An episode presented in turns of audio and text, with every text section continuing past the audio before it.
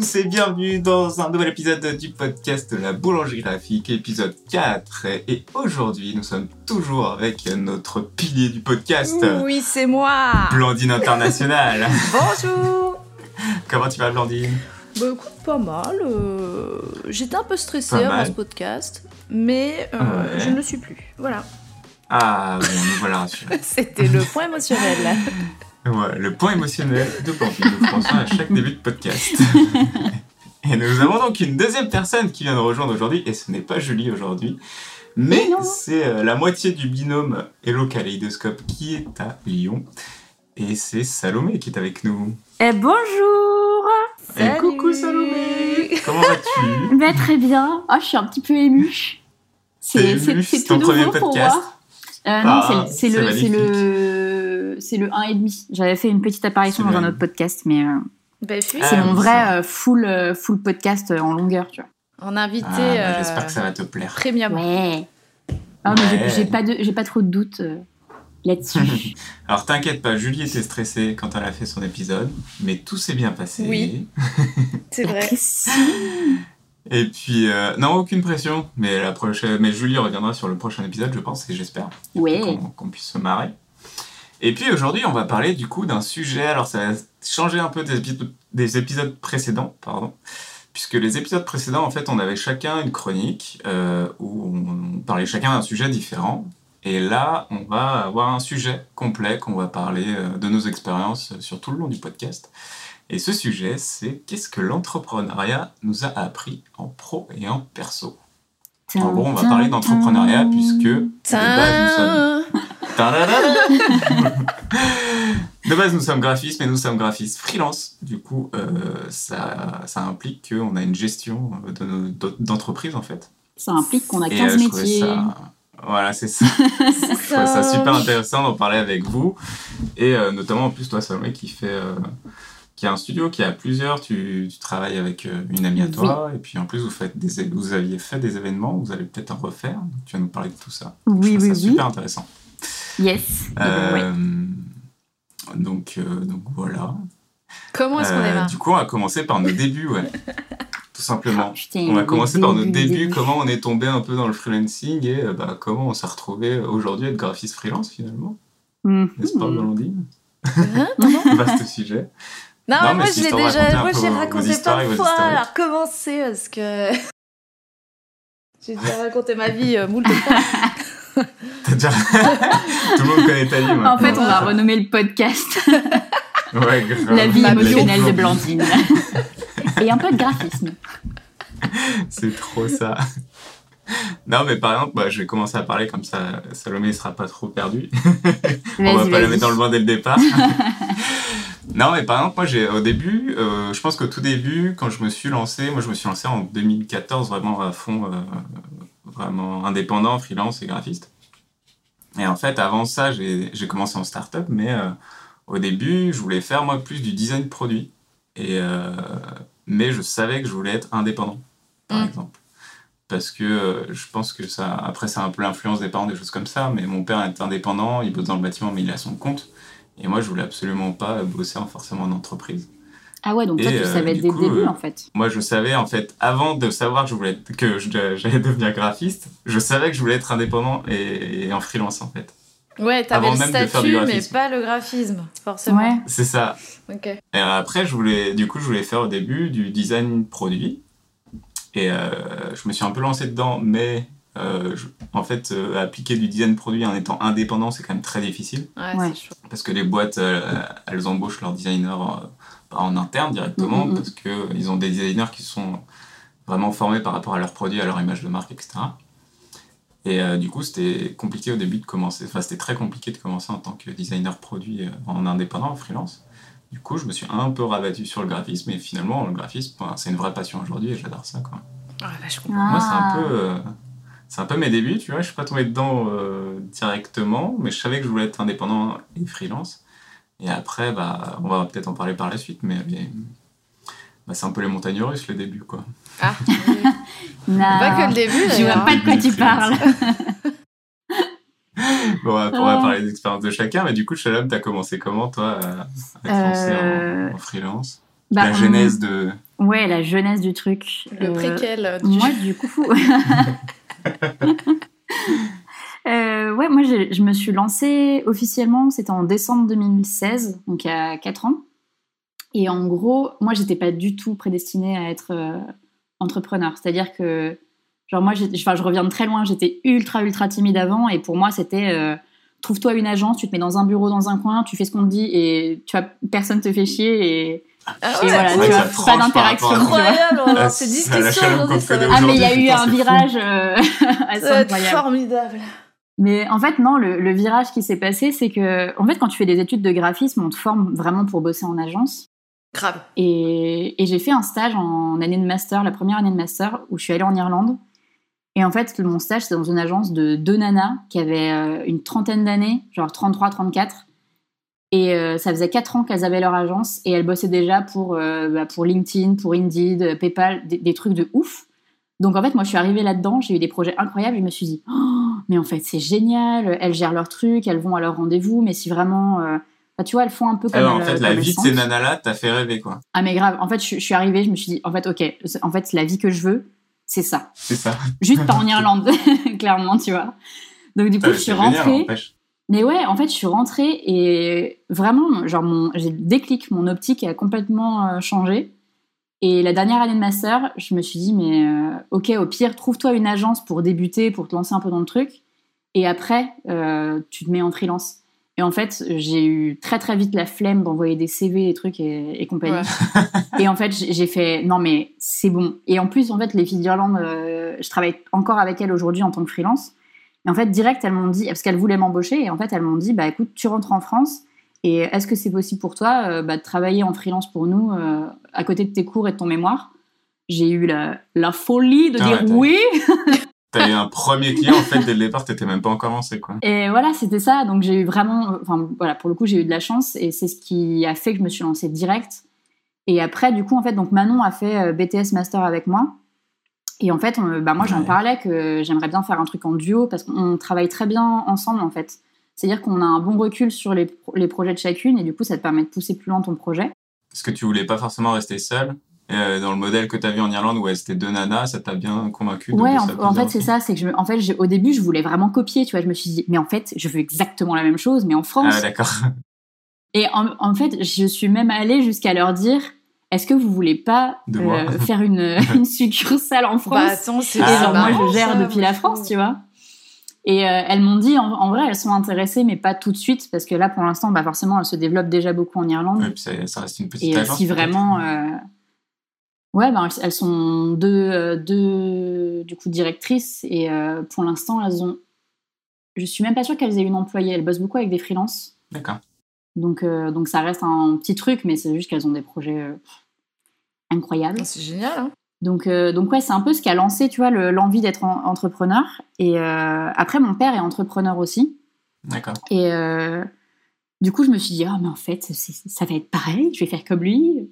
C'est Si j'ai des questions, je pourrais lui demander. Sauf que lui, il est artisan, donc tu vois, Ah, rien bah, à voir. Donc pareil, toutes les questions que je lui posais, euh, c'était clairement pas du tout les mêmes, les mêmes optiques.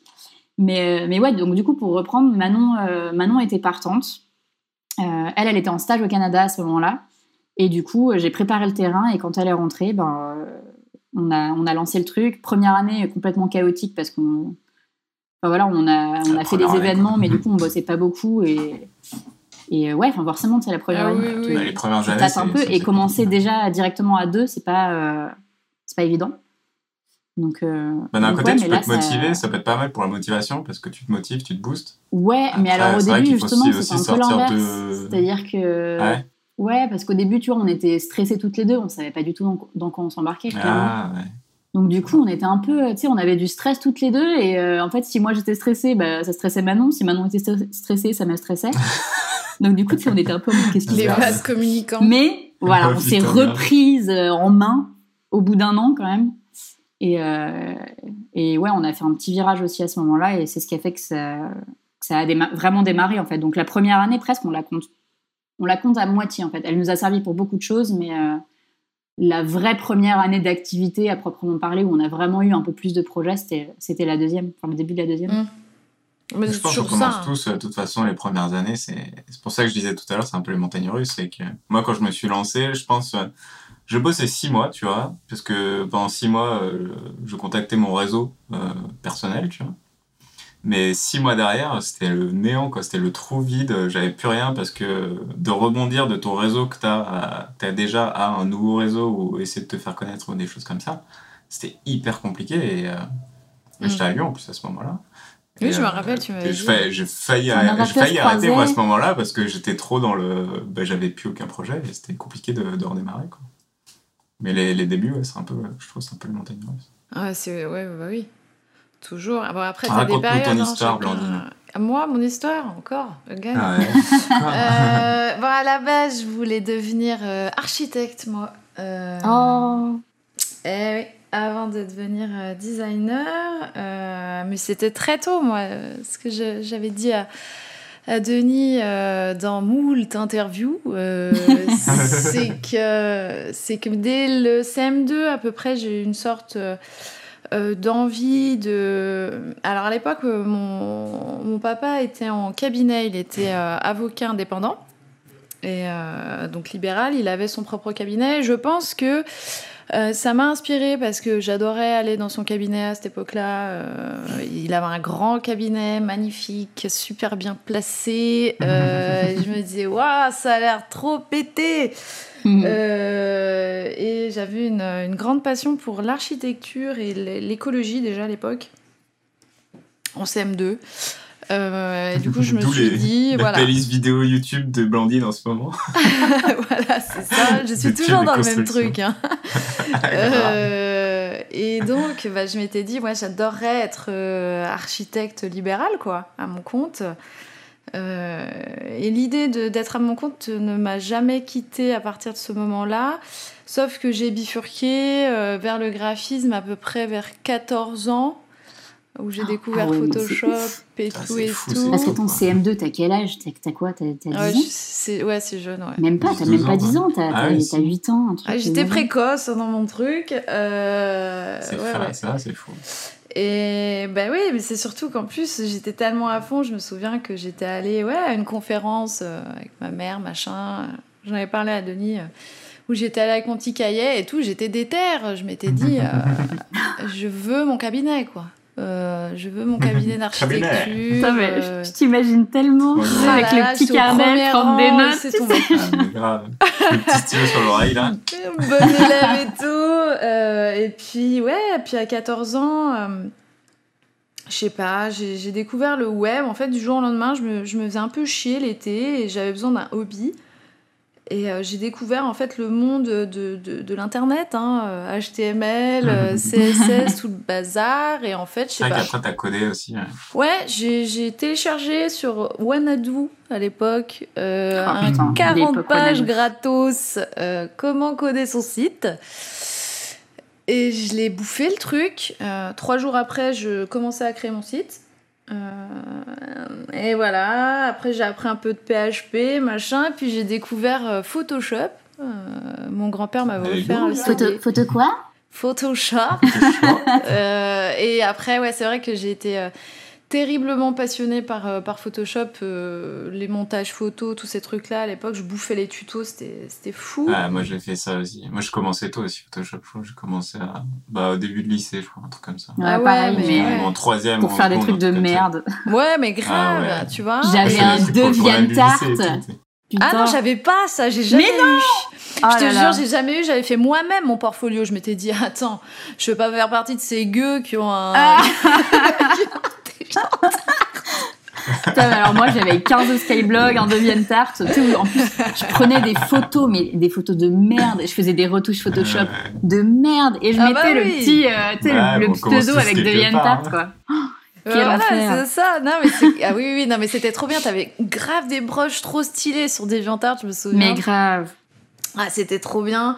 Euh, bref, de fil en aiguille, bah voilà, je suis. euh, j'ai- bon, j'ai fait un petit détour hein, à la fac euh, quand même euh, avant euh, de. Mais du coup, toi, c'est pareil, t'as as toujours voulu être indépendante en fait. Ouais, à la base, bah, je te dis en cabinet, CM2. t'as- euh, mais je sais pas, il y avait quelque chose en moi qui avait envie de probablement de De, de- ouais, de- d'indépendance, je pense que Mais pour du coup, que ça vienne faire si chier tôt. à la fac.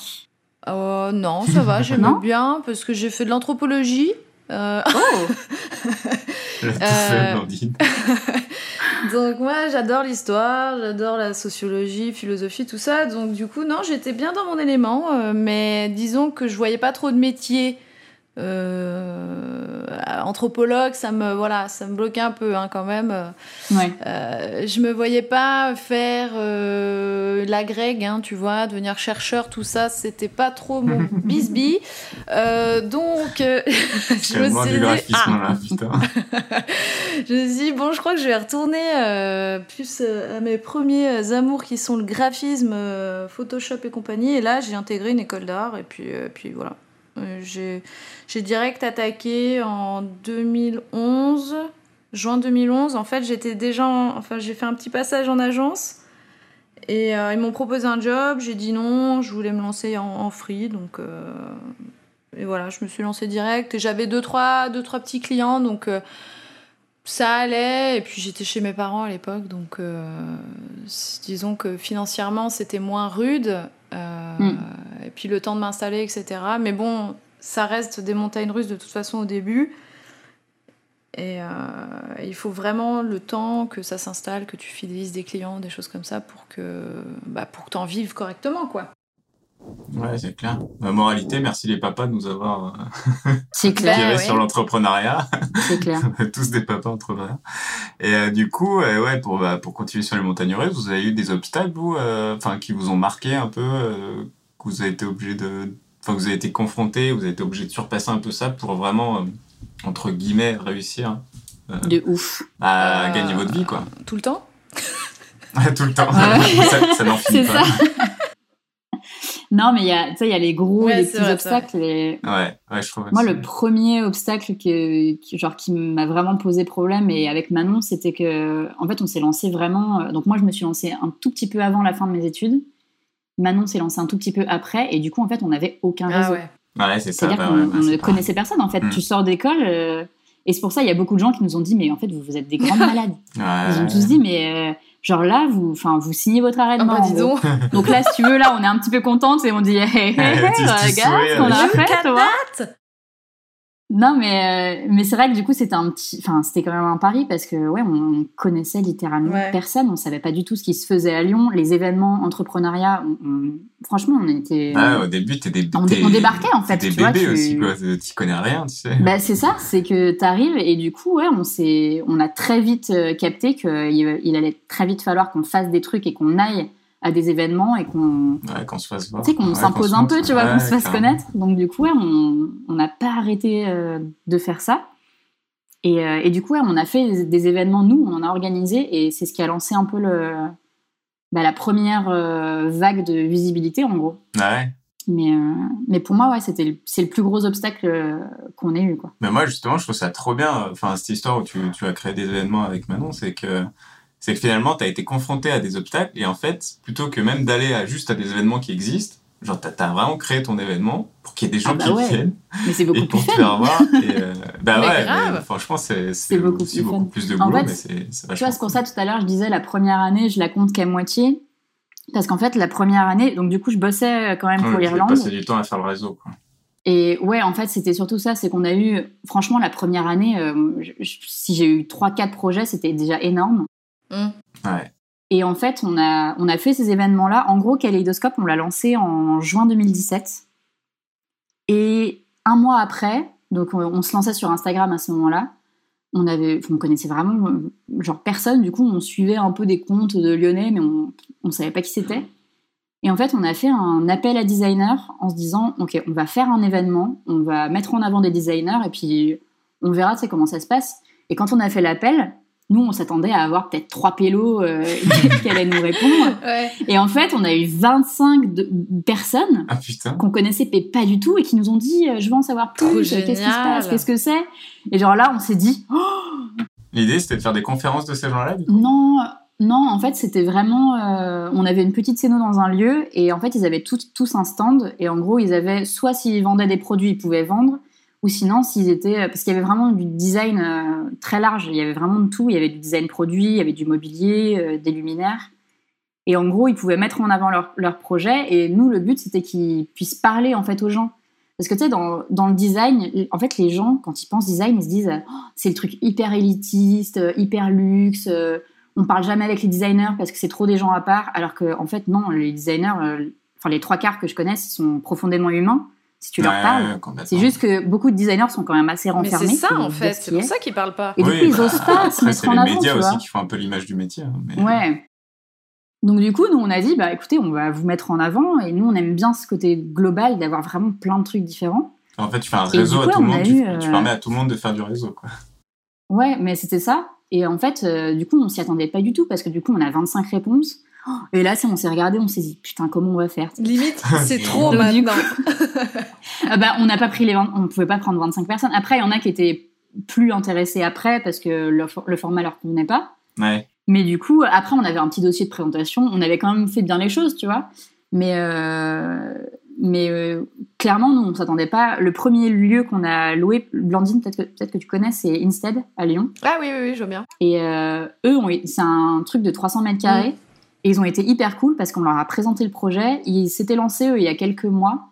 Et ils nous ont dit, euh, on adore le projet, euh, en gros, euh, enfin, go quoi, vous venez, on vous book. ouais, parce que c'est ça. Ils ont même fait un prix parce que on, commençait, donc, enfin, franchement, ultra sympa. Ah, putain. Et du coup, on a fait notre petit C'est nice, ça me donne envie de faire des trucs. Bah, du coup, au final, on avait 8 personnes, si je dis pas de conneries. Enfin, 8 stands, parce que sur un stand, ils pouvaient, enfin, des fois, c'était des duos. Hmm. Donc, par exemple, il y avait, euh, il y avait un duo d'illustrateurs, il y avait, euh, il y avait une collab entre une tatoueuse et un mec qui créait des planches de skate. Donc, du coup, tu avais le, un peu le mix entre les deux. Ouais, je vois. Et, euh, et, ouais, du coup, ils étaient tous ensemble, mais du coup, on avait peint des panneaux, on avait fait des trucs. Enfin, c'était vraiment fun, quoi. Mais, mais ça prend trois mois à préparer. Ah Parce que du coup, il faut que tu briefes les gens, faut que tu leur demandes est-ce que vous avez besoin de prise, est-ce que vous avez besoin de lumière, est-ce que, enfin, qu'est-ce qu'il vous faut J'allais dire, vas-y, viens, on fait ça le mois prochain. En plus, il te faut un... Ah non, mais impossible. Il te faut un peu de budget pour développer ça, hein Grave. Ouais, alors après, nous, on demandait une participation au designer pour payer le lieu, déjà. Mmh. Et, euh, et, après, nous, on, bah, tu vois, on avait un peu promu euh, l'événement sur, d'avoir des sponsors, hein. sur Facebook. Alors, typiquement, premier événement, euh, aucun sponsor. Enfin, on en a jamais eu, en fait. On a fait trois événements, on en a jamais Mmh. eu. Parce qu'on restait quand même un, un petit truc. Et euh, mais en fait, on a eu la chance du débutant parce que le premier événement, c'est celui, parmi les trois événements qu'on a fait, c'est celui qui a le mieux marché. On a fait à peu près 400 entrées. Ouf. Et on, on était là, genre, mais incroyable. Genre, à la fin de la soirée, moi, j'ai chialé toutes les larmes de Tu mon corps. Genre, le stress des trois La mois pression. où t'as taffé à fond, où t'en pouvais plus. Ça, tout le monde est parti et c'est trop cool parce que tous les designers nous ont dit ouais, c'était trop bien. Enfin, on a trop apprécié. Enfin, on, a, on a vraiment eu des bons retours et même des, des visiteurs. euh, on demandait en fait des retours et c'était globalement positif. Ouais. Donc, euh, Et derrière ça, as pu avoir des tu projets. vois. euh, Oui, ouais, ouais, j'ai Ah, euh, quelques projets qui se sont faits euh, grâce à ça, parce que du coup, bah, il y a pas mal de, de gens qui font tous les événements qu'il y a à Lyon qui sont venus. Mhm. Et euh, bah, du coup, on a commencé à les suivre, et du coup, bah, ils aimaient bien notre Ouais, travail. le Donc, réseau, on a eu des petits ça- projets comme ça de en marché, aiguille. quoi. Ouais, ça, ça nous a vraiment. Enfin, ça a permis à ce qu'on s'installe un peu plus vite. Ouais. Après, voilà, le réseau, c'est quand même beaucoup de designers, mine de rien. Donc, euh, nous, on n'avait pas forcément besoin. Oui, c'est Mais tu vois, au final, aujourd'hui, ça nous sert parce que si quelqu'un pour un projet nous dit, bah voilà, on cherche quelqu'un pour des luminaires ou on cherche quelqu'un pour euh, bosser du bois, pour faire un Mhm. meuble et tout, Ah, t'as des bah, recommandations, on a un- ouais, on a des recos. Du coup, c'est pour ça qu'on, bah ça, on le met en avant aussi parce que maintenant, on a plein de gens à, à recommander, donc c'est c'est plutôt cool. c'est trop bien. nice. Oui, parce que ouais, c'est ce que j'ai Mm. pas dit dans ta présentation aussi. C'est vrai que tu te, enfin, tu essaies de spécialiser un petit peu dans le design mural, dans le, Ouais. donc, donc de faire du design mural, ce qui est aussi peut-être avec de, bah, de l'agencement, des choses comme ça. Et c'est vrai que si tu peux recommander à tes clients, bah, du, des architectes d'intérieur, des designers pour, euh, pour Ouais. agencer pour tes clients, c'est c'est une valeur ajoutée aussi. Bah c'est ça, ouais. Et euh, bah ça, ça, ça, tu vois, ça vient encore de l'Irlande en fait. C'est que, enfin, ça vient, ça vient de deux trucs. C'est que mon master, en fait, c'était un master en design global. Donc, c'est-à-dire que je travaillais avec des designers produits et des designers d'espace. Et moi, j'ai toujours adoré l'espace. J'ai failli faire espace. euh, C'était vraiment euh, à deux Ah oui. cheveux près. Donc là, Mais, tu te euh, rapproches un peu de ça aussi. Quoi. Ouais, et, design euh, mural. et quand je suis allée en Irlande, euh, euh, du coup, j'ai travaillé pour LinkedIn et c'était des installations participatives, c'était des graphismes muraux, des trucs incroyables. Et moi, je me suis dit, mais trop bien. Et enfin, très franchement, on est très très en retard en France à ce niveau-là. Ouais. Donc avec Manon, on s'est dit, mais putain, faut trop qu'on fasse ça en fait. ça. Genre, c'est génial. Nous, on, c'est un kiff perso incroyable.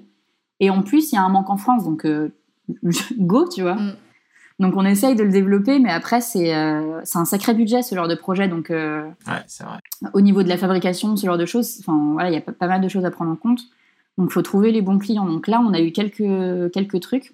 On a plein de choses qui arrivent. Donc ça c'est ouais, c'est trop cool. Bah, après une fois en plus que tu as des vrais projets que tu as pu faire à montrer aussi, c'est peut-être un peu plus facile pour.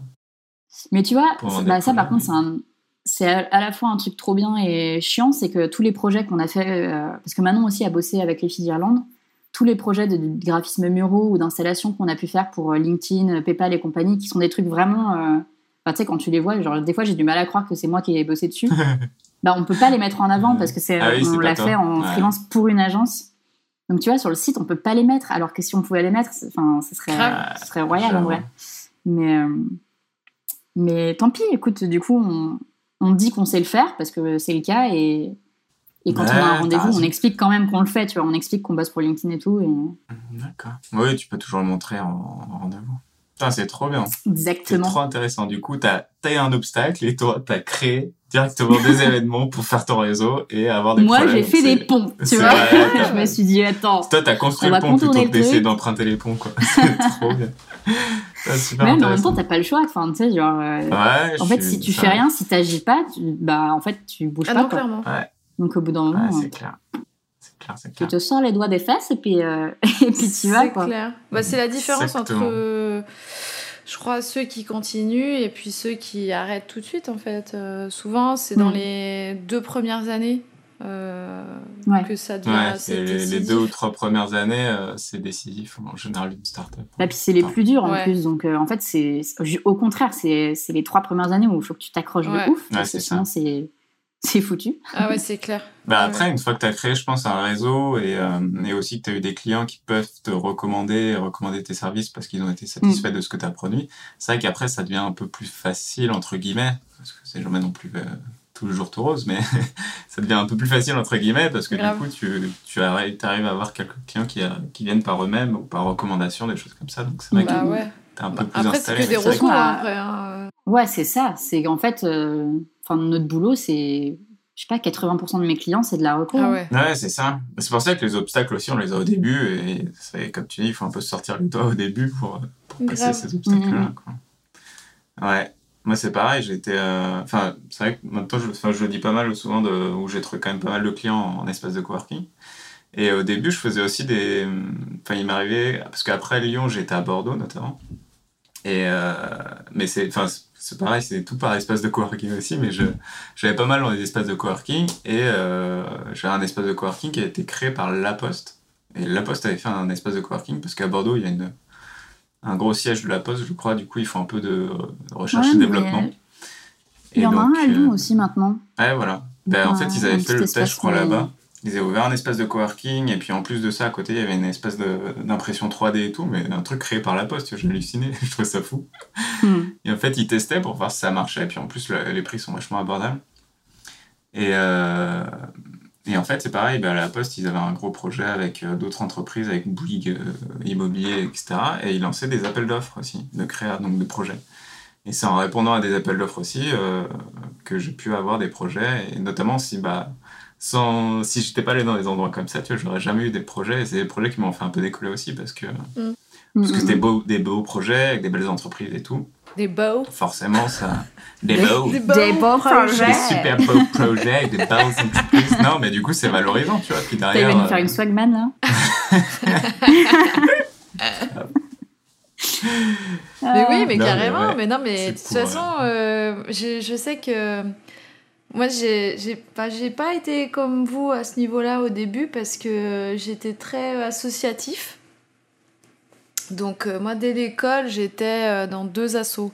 Euh, j'étais dans mon BDE où j'étais graphiste et je faisais toutes les soirées. Ah, t'étais déjà dans le réseau, quoi. Donc moi, je faisais toutes les soirées euh, de- d'étudiants, de, machin, et du coup, bah, j'avais euh, j'avais pu bosser sur euh, les 24 heures de l'INSA, par exemple. J'avais fait euh, oui. une édition complète, euh, voilà. Et puis après, bah, j'ai rencontré pas mal de monde euh, grâce à ça. Et puis j'ai aussi fait partie d'une asso de, de jeux vidéo où j'étais bah, DA là-bas. Et ça m'a permis de rencontrer énormément de gens qui qui faisaient, euh, bah, qui avaient déjà des postes, qui étaient déjà en poste à des endroits et qui Ouais. m'ont Toi, recommandé. t'as eu le réseau avant de te lancer, en fait. Bah, en même temps, Grave. en fait, en même temps. Du coup, c'est vrai que ça a été super euh, à ce niveau-là facile entre guillemets parce que est-ce qu'on peut parler de facilité, je sais Ouais, pas. parce qu'en plus, bah, enfin, c'est- pour toi, c'était naturel, en fait. T'as pas fait Ben, d'efforts plus que ça pour te faire un réseau, ouais. en fait. Ouais, en Naturellement, fait, t'as fait ton réseau et ensuite tu t'es lancé, et donc c'était plus simple. Ben, je, je sais pas, mais à l'époque, j'étais très. euh, en fait, j'étais ultra timide, mais néanmoins, je me disais si, si je fais pas du de l'humain, ça va pas, ça va pas le faire, quoi. Acceptez-moi. Donc bon, euh, je faisais énormément de soirées où j'étais souvent éméchée et euh, ça me permettait de, de créer du lien, hein, voilà. Te connaissant aujourd'hui, Moi, je ne bois plus. donc, pas. euh, Le gap. grave. Donc voilà. Et euh, non, mais j'ai rencontré vraiment des gens qui ont été euh, des, des piliers pour moi et qui m'ont qui m'ont proposé euh, des, des projets vraiment parfois très ambitieux. Euh, ce qui fait que j'ai décollé assez rapidement et, euh, et puis mon passage éclair euh, en agence m'a été fort utile aussi parce que en gros euh, euh, bah, les, les partenaires en fait avec qui je travaillais m'ont bien apprécié et m'ont rappelé après donc, euh, du coup, ça m'a ça m'a permis aussi d'avoir du, du travail. Et puis, j'étais très vite sur Behance aussi. Et, euh, Mhm. et à l'époque, en fait, euh, c'était pas encore hyper populaire en, en France, euh, enfin, même dans le milieu des designers. Et en fait, j'ai pu travailler avec des étrangers. Euh, et je crois que le plus gros projet que j'ai fait, c'était dans ma trois, deux- deuxième année, je crois. Ouais, ça faisait deux ans et demi que j'étais euh, à mon compte et euh, j'ai bossé pour des. attends, c'était quoi? Taïwanais, je crois. C'est Taïwan. Et j'avais signé un contrat à 5000 balles. Et j'étais comme une dingue. Parce que. Bah, tu m'étonnes. Il m'avait trouvé sur Behance et, euh, et en gros j'avais fait un petit essai. Il m'avait il m'a- il m'avait demandé de faire un petit exercice et tout. J'étais j'étais en compète avec d'autres euh, designers, je crois. Et euh, j'avais dit bah ok. Et en fait j'avais eu le projet. Euh, ils n'ont pas trop négocié non plus le, le prix, ce qui m'avait euh, ma foi bien plu à l'époque. Et c'est vrai que voilà, je m'étais dit waouh, c'est beaucoup d'argent et tout. En plus, c'était un magnifique projet. Mais bon, le truc, c'est que en fait, j'étais quand même super timide, même si j'avais du réseau. En fait, et c'est ce qui m'a, ce qui m'a, je dirais. Ben, embêté, c'est que j'ai eu beaucoup d'opportunités, vraiment des gros trucs, et euh, je me sentais pas du tout prête. euh, dans mes premières années, je, sais qu'on m'a, proposé euh, de m'associer plusieurs fois avec des grosses structures. Et euh, j'avais tellement peur d'aller au rendez-vous que voilà, je disais que j'étais pas, j'étais pas disponible ou Putain, d'accord, la timidité à fond, quoi. bah ouais, j'étais j'étais si mal à l'aise euh, que je non, je pouvais pas quoi, donc j'étais bloquée et je fonctionnais euh, très peu en, en rendez-vous direct. je faisais tout par mail ou par par tel, tu vois. Enfin, je limitais énormément les contacts et euh, mais à un moment donné, ben quand euh, quand j'ai eu, euh, j'ai dû arrêter mon activité à cause d'une dépression, ben, j'ai perdu tous mes clients en fait et tous mes contacts. Et, et là, j'ai eu une sorte de déclic Ah, et je me là, suis dit, Ah, là, bon, il va falloir euh, régler deux trois trucs. Euh, et donc, Ah et ouais, donc- toi, t'as eu ton obstacle, en fait, finalement, plus tard. ouais, quand j'ai dû reconstruire, mais ouais. Ouais. Bah parce qu'en fait, j'ai dû refaire. reconstruction en après ta dépression. Euh, Ouais, je vois. Mais j'ai fait différemment, du coup. Euh, complètement Ouais. différemment de la Ah, première mais fois. c'est super intéressant, du coup. Ça, c'est Mm. fou. Ouais, puis si t'avais refait pareil, euh, enfin, potentiellement, tu serais un peu retourné où t'étais Ouais. avant. Donc, euh, Ouais, ouais, ouais. Même si j'étais pas mal en soi, euh, mais mais j'avais plus envie de ça en fait. C'est, il y avait une, Ouais, mais c'est il y avait ça, un ouais. blocage et ça me gênait énormément. Euh, je- j'en souffrais, quoi, tu vois, c'était pesant. Et euh, je me disais, putain, je peux pas aller à cette soirée parce que bah, c'est en plein milieu de l'après-midi, je sais pas quoi raconter. euh, bon, bah, j'y vais pas. Hop. Euh, non, mais. Ouais, en fait, tu t'es naturellement mis dans un, soit dans un réseau, dans un truc qui te convenait pas, en fait, plus que ça dans le temps. Et Ouais. après, du coup, t'as tout coupé, et puis t'es reparti à zéro. Et Ouais. ton obstacle à toi, c'était plus ça de, de rebondir sur, sur quelque chose qui te convenait plus.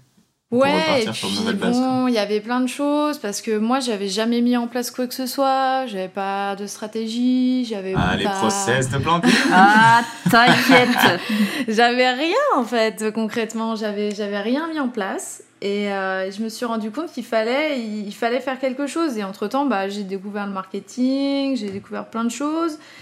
Euh, ce qui m'a beaucoup aidé d'ailleurs aussi bah, dans mon développement rapide en fait parce que euh, c'est vrai que je me suis dit il faut que je revoie mes prix, il faut que je revoie mes offres, il faut enfin Mais ça, c'est, enfin, ça pour moi, c'est le plus important parce que typiquement, quand moi je me suis lancée, tu vois, tu dis, tu n'avais pas de process, rien, mais moi, c'est même pas que j'avais pas de process. Moi, c'était, je me suis lancée euh, vraiment à Ouais, l'arrache. Je conseille à personne de faire ça vraiment, mais je me suis lancée vraiment à l'arrache.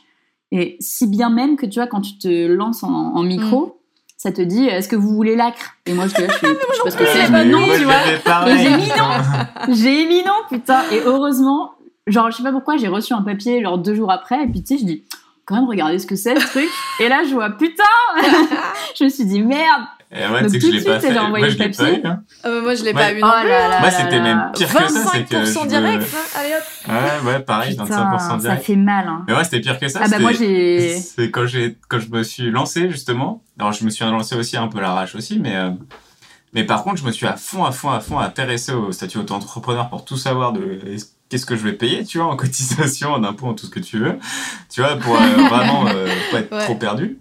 Et quand j'ai vu le truc acre, j'ai juste lu chômeur et je fais bon bah je suis pas chômeur, ça me concerne pas, tu vois. Du coup j'ai directement viré le De papier. ouf, pareil. Et en Ah, fait, mais oui Mais moi, c'était pareil, en fait. Enfin, et en fait, c'est chômeur et créateur d'entreprise. Et putain, je t'ai. J'ai su ça, Bah oui, je crois que c'est j'ai su ça presque pile poil un an après, et oh ils te là. disent, bah, vous avez un an ou, ou six mois pour. euh, Ok, salut, je peux pas l'avoir. je, crois, je crois que c'est c'est même trois mois maintenant. Genre, t'as Mais trois maintenant, mois ils pour, te font pas euh, d'office. pour faire la C'est demande. c'est pas fait d'office ce truc? Ah Non, c'était l'année putain, dernière, ça. Chaque année, maintenant. Ils ont, il y a eu un an Ça, en fait je me rappelle de battement. Ouais, et à un peu moment donné, ils le faisaient d'office, puis euh, après, ils se sont rendus compte qu'ils perdaient sûrement des thunes. Mm. je me suis dit. De quoi ils ont fait Oui, Oh, ouais, on va le remettre à la demande. puis on va, on va On va une période très courte. Si Non, mais c'est terrible parce que, tu sais, quand tu te lances, enfin, c'est vraiment bâtard en fait parce que, tu vois, moi j'aimerais trop, mon, mon- mon rêve quand je me suis lancée, ça aurait été de recevoir un colis et dedans, De plein de petits carnets qui me disent, ou des petites vidéos ou des trucs qui me disent, bon bah voilà, là t'es micro, faut euh, pour, pour déclarer, c'est comme ça. Euh, toi t'es graphiste, il faut que tu fasses comme ça, comme ça. Tu sais, on te dit rien en fait, donc, enfin. Tu t'es là, genre, ok, c'est simple, c'est super simple, mais euh, si tu te renseignes pas, euh, Enfin, moi, tu vois, il y a y, des trucs que j'ai appris cette année, que je devais Bah faire et que je n'ai pas fait. Putain, Donc, la première année, il y a plein de trucs Faut lancer une boîte. pas, pas vraiment dans la légalité. Mais tu vois, après, tu te prends des amendes parce que tu fais mal les trucs et tout. Même, tu vois, les devis, les factures, on te dit pas comment les faire si tu vas pas regarder. Donc, j'avoue, faut aller bonne regarder, ressource, tu vois, si mais vous voulez. Bah, mais, j'ai euh, je l'ai. la reco du... Une de mes recommandations. Je l'ai, Ah, la, la ressource du jour, ce sera un site qui, qui, que Paulette avait, euh, avait partagé dans le coworking là, et qui, et qui peut aider les gens à se, à se lancer. On en parlera tout à l'heure. Mais oui, mais oui, mais oui. Ah, le petit truc pour. euh, ouais. Mais, euh, mais ouais, ouais, c'est vrai Je que c'est le bordel au début. je pour vois se- le site. se lancer, euh, en termes Mais d'administratif. ouais, on te dit rien, en fait. Surtout le devis, franchement, c'est. Moi, je sais que le premier. euh, Alors, moi, je... actuellement, je, je- je donne des leçons hein, Sur sur, le devis, sur- sur le devis, mais il faut savoir que euh, la première année, moi, c'est mon devis, donc déjà, je savais pas ce qu'il fallait mettre dedans. Euh, mais en plus de ça, euh, je mettais une ligne. Ouais, hein, euh, c'est tellement genre identité ça. visuelle, C'est tellement ça. Puis après, tu Euh. comprenais pas pourquoi les gens ils, te- ils te- ils te Voilà. parlaient plus, tu sais. ils te répondaient pas à ton devis. Mais grave. Mais du coup, il y a quoi dedans, en fait Mais en fait, c'est ça. J'ai ressorti euh, parce que le jour, du coup, euh, pour la petite histoire, Manon était pas là pendant un, un an, un peu plus d'un an. Elle est partie faire un tour du monde. Et du coup, quand elle est revenue, alors moi, j'avais appris plein de trucs cette année. Donc du coup, je lui ai refait un brief. Et du coup, on a un peu classé euh, tous les devis qu'on avait fait parce que tout était dans le même dossier, alors qu'on est quand même deux. Enfin bref, c'était vraiment euh, un, un, un bon gros bordel.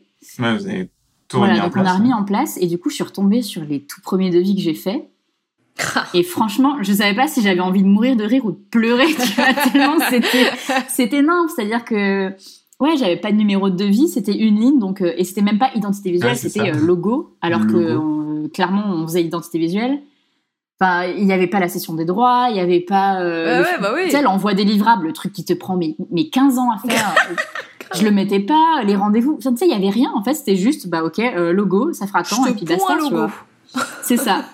Et je suis retombée dessus, je me suis dit, oh là là, mais quel enfer, mais quel 150 euros. enfer. Ouais, c'était ça. Non, je Logo, suis jamais allée aussi bas, je 250 crois. Ah, Je crois que le premier logo Ouais, était à c'était 300. 250 ou 300 balles. Mais enfer quand même, putain. Ouais. Ah si, j'ai dû moi. 150, ouais, non, c'était. J'ai dû, j'ai dû flirter Ouais. même avec le 100 balles. Ouais, mais toi, tu faisais de l'associatif aussi. Mais, ouais. non, non, non, non, pas en asso. Ah, la attends. sauce, c'était gratuit. Attends, non, non, mais bon. Oui, c'était gratuit, exactement. Je leur ai fait refait toute l'identité et tout. Non, mais franchement, c'est fierté parce qu'ils l'ont gardé. Après, euh, ils l'ont Ah encore bah, maintenant, au final. Putain, Donc, euh, Putain, mais va, Nice. va, va demander Ouais. tes droits, putain. Ah, j'a- J'avoue, j'en ai fait des gratuits pour des assos. non, mais nous, en plus, euh, on a, on a fait un truc, c'est que tous les ans, on choisit un projet euh, à visée caritative. Et du coup, on fait un, un petit truc, mais euh, Oh, pour ces gens-là, euh, gratos. Mais tu vois, enfin, la démarche vient de nous, en fait. C'est pas eux qui viennent nous dire. Ouais. euh, tellement au Ouais, je fais une un truc gratos. Ouais, voilà. Non, non, Ah, on aime bien votre projet. Salut, on n'a pas Mais tu vois, d'argent, alors là, tu on veux jouer fait, avec moi ça, c'est le plus relou Mais là, tu vois, euh, là, on a un projet qui va sortir. Alors, C'est vraiment un petit truc, mais euh, c'est un truc pour les petites cantines à Lyon. Oh, c'est trop Et, miche. euh, et je sais pas si tu connais, euh, Denis, toi? Euh, non. En gros, les petites cantines, c'est euh, c'est un truc associatif où, en gros, n'importe qui peut aller manger. Et en fait, tu payes ce que tu veux. C'est-à-dire que déjà, tout le monde peut cuisiner. Alors, c'est cinq personnes maximum. Tu as un chef de cuisine qui fait partie des petites cantines. Donc, c'est de la cuisine participative. Et après, tu peux venir juste pour manger euh, le midi et le soir. Tu payes ce que tu veux. Et en fait, l'idée, c'est que bah, les gens qui ont très peu d'argent dans leur quartier, bah, ils vont payer euh, pas grand-chose. Et si tu as un peu plus d'argent que la moyenne, bah, tu donnes un peu plus. Et du coup, ça fait un équilibre. Et euh, bah, du coup, moi, j'y étais allée, j'avais testé. C'est vrai qu'il y a une trop bonne ambiance. Avec des gens que tu connais pas, mais tu vois, tout le monde est là pour échanger. Et euh, on avait trouvé le concept super bien. Du coup, on leur avait dit, bah écoutez, euh, on sait que vous avez un, un restaurant qui, qui est en travaux, qui va ouvrir. Du coup, on vous propose de faire un petit graphisme mural pour vous. Et tu sais, ils, ils étaient trop. Génial. Genre, ils étaient là, genre, ah bon, Bah. mais, euh, mais trop merci. euh. Qu'est-ce qu'on peut vous faire pour vous? Ouais, C'est un peu gênant des fois, mais, ouais, ouais, mais mais voilà. c'est trop bien comme initiative. J'adore. Ah ouais, franchement, ça me donne envie d'en faire. Trop des bonnes idées, ça. Mais ouais, mais du coup, tu te dis, euh, au moins, tu fais un truc un peu utile. Et euh, et tu sais, c'est pas la démarche de quelqu'un qui vient te demander, c'est toi qui le fais. Et, et ça fait plaisir. En vrai, des, enfin, des fois, tu te dis, Ouais, c'est bien de- d'aider des gens qui. Bah ouais, qui n'ont pas forcément les moyens de, faire des trucs euh, comme ça, quoi. Mais quand ça vient de toi, Ouais, c'est final- différent, tu vois. Ouais, c'est- différent aussi. Puis au final, tu sais peut-être que le client va pas être chiant sur euh, les modifications et trucs comme ça parce qu'ils vont Mm. dire, bah non, mais déjà, il nous l'offre. C'est ça, c'est ça. C'est trop bien. Ouais, franchement, c'est beau. Et du coup, euh, ma petite question qu'on avait notée, c'est quelle est euh, l'expérience la plus dingue ou cool que vous avez vécue euh, dans votre vie d'entrepreneur? Donc ça, je trouve ça déjà vachement cool de faire Déjà ça. là, au niveau de ce qu'on fait en ce moment, c'est vraiment mieux. très cool quand même. J'avoue, j'avoue. Je sais pas si t'as mieux euh, en termes de coolitude, Salomé, mais c'est déjà vachement Franchement, cool. non, je, je pense que le truc le plus fou, alors c'est pas vraiment euh, du coup avec Kaleidoscope, c'est avec le- les filles d'Irlande. Euh, en fait, euh, je, je parle souvent de LinkedIn parce que c'est vraiment, euh, genre, en fait, je suis tout le temps là-dessus. Et du coup, c'est vraiment, c'est ma vie, tu vois. LinkedIn, LinkedIn. euh, genre les graphismes muraux et participatifs, j'en bouffe euh, tout le temps. Et en fait, on, on a fait euh, des, des locaux euh, dans le monde entier, c'est-à-dire qu'il y en a en Californie, il y en a Oh. plusieurs en Irlande. Là, on bosse sur celui de Paris, mais qui va être euh, ouf. On en a fait. euh, Ah, c'est trop bien. Enfin, on a fait des Et trucs tu un peux peu pas au le mettre Japon. dans ton book, demander aux filles, demander aux filles de mettre ça Ah, dans ton j'ai déjà demandé. Mais en fait, je peux pas le mettre sous le nom Kaleidoscope. Je peux le mettre sous mon truc perso. Ouais, Donc euh, ça va. Ah, je pense que je vais pouvoir y mettre sur Behance, par exemple. Bah, Faut que je refasse tout mon Behance. Grave. Bref, toujours est-il, je m'éloigne complètement du sujet. digression. Euh, il y a Pardon. quelques années, j'ai bossé sur, euh, du coup, pour tout refaire le LinkedIn euh, de Dublin. Et en fait, c'est le siège social pour euh, Mm. toute l'Afrique, le. Moyen-Orient et Ah. l'Europe. Et, euh, et j'ai pu y aller. Incroyable. En fait, voir si tu veux. Parce que Oh tu vois, là ceux qui sont en Californie et tout, j'ai pas pu y aller. Même celui de Paris, pour l'instant, j'y suis pas allée, il est pas fini. Et en fait, celui-là, je suis arrivée et le, enfin, tu rentres. Je te jure, je me suis dit, putain, pleure pas, t'es devant plein de Mais gens, là, grave, pleure ouais, pas, ouais. mais putain, tu rentres. Contrôle tes émotions, c'est ton bébé le truc, tu Ah vois. ouais. C'est-à-dire que Ah, t'es en Irlande, t'es à. Dublin et tu rentres dans un truc. Alors déjà, tu sais, c'est LinkedIn, c'est-à-dire qu'il y a un iPad, wink wink Julie.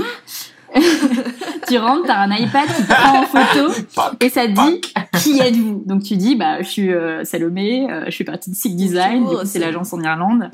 Euh, je suis graphiste, c'est moi qui ai fait vos murs.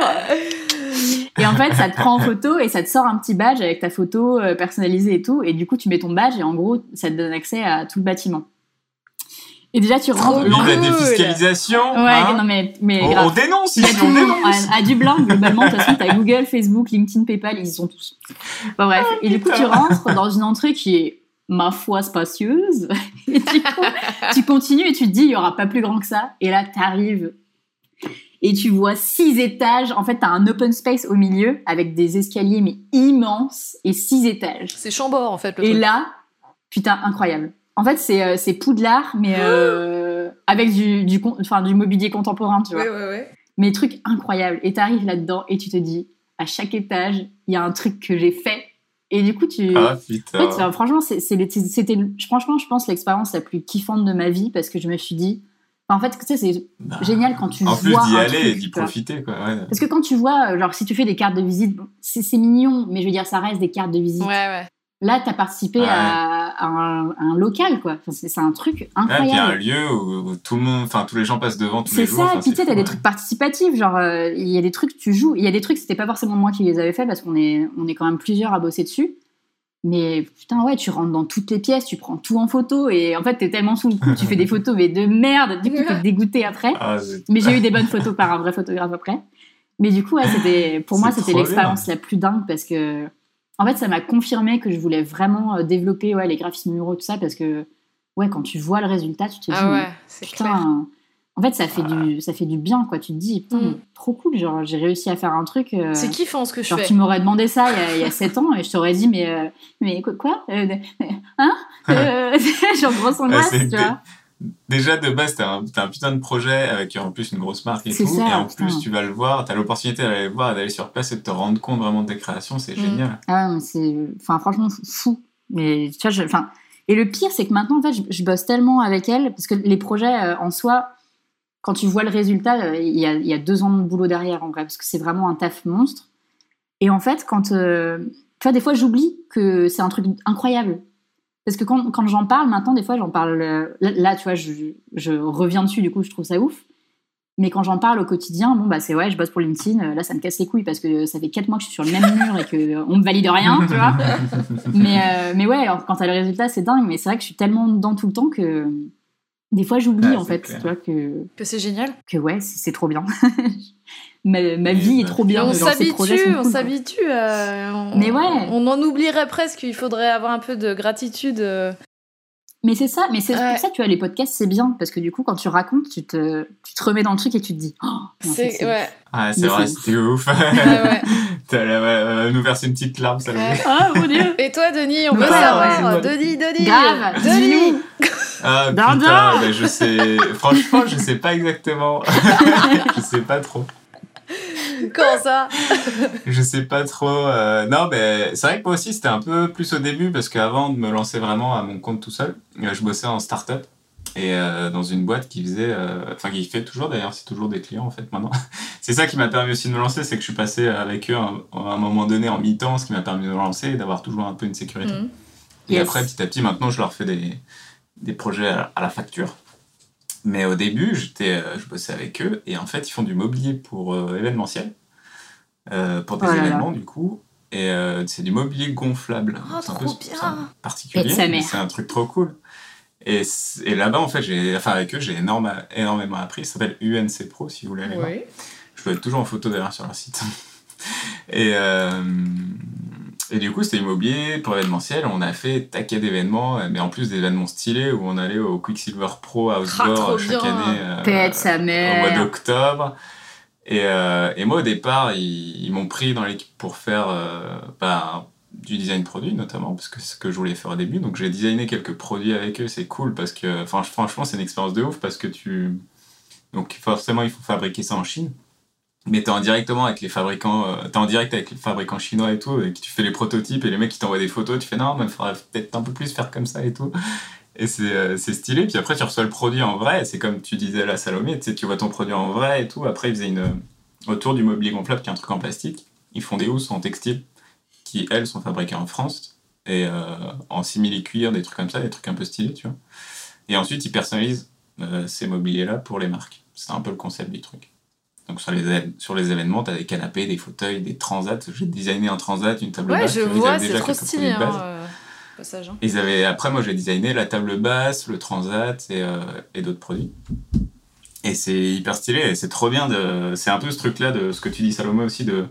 faire un projet qui est quand même assez ouf parce qu'après, enfin, celle-là, pour le coup, c'est les produits et puis après, tu vois ton produit et tout, puis avec la housse autour, et etc., ce que ça donne en vrai, alors qu'au départ, tu fais une 3D toute pétée, là, toute dégueu, puis, les- et puis tu vois des photos de chinois en plus, des fois, qui te font- tu fais OK.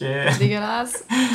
Et, euh, et ouais, puis en plus, et du coup, euh, en fait, à un moment donné, alors ça- malheureusement, ça n'a pas marché, mais ils voulaient lancer une, une nouvelle entreprise qui, euh, qui était un- de faire un, un fauteuil gonflable pour les étudiants. De se dire, ok, c'est un fauteuil qui rentre dans un sac quand c'est dégonflé, un tout petit sac, et que tu peux gonfler, euh, et euh, en fait, euh, qui coûte pas cher du tout, et que tu puisses mettre un fauteuil chez toi comme si c'était un salon, tu vois, mais en tant qu'étudiant, donc ça coûte que dalle, ça prend pas de place, et puis quand tu le gonfles, t'as un vrai fauteuil. Trop C'est cool. trop bien. Et du coup, on avait bossé, euh, on avait bossé là-dessus. Alors, j'avais fait du coup le design du fauteuil, donc le produit, et en plus, bah, l'image, toute l'image de marque du bordel.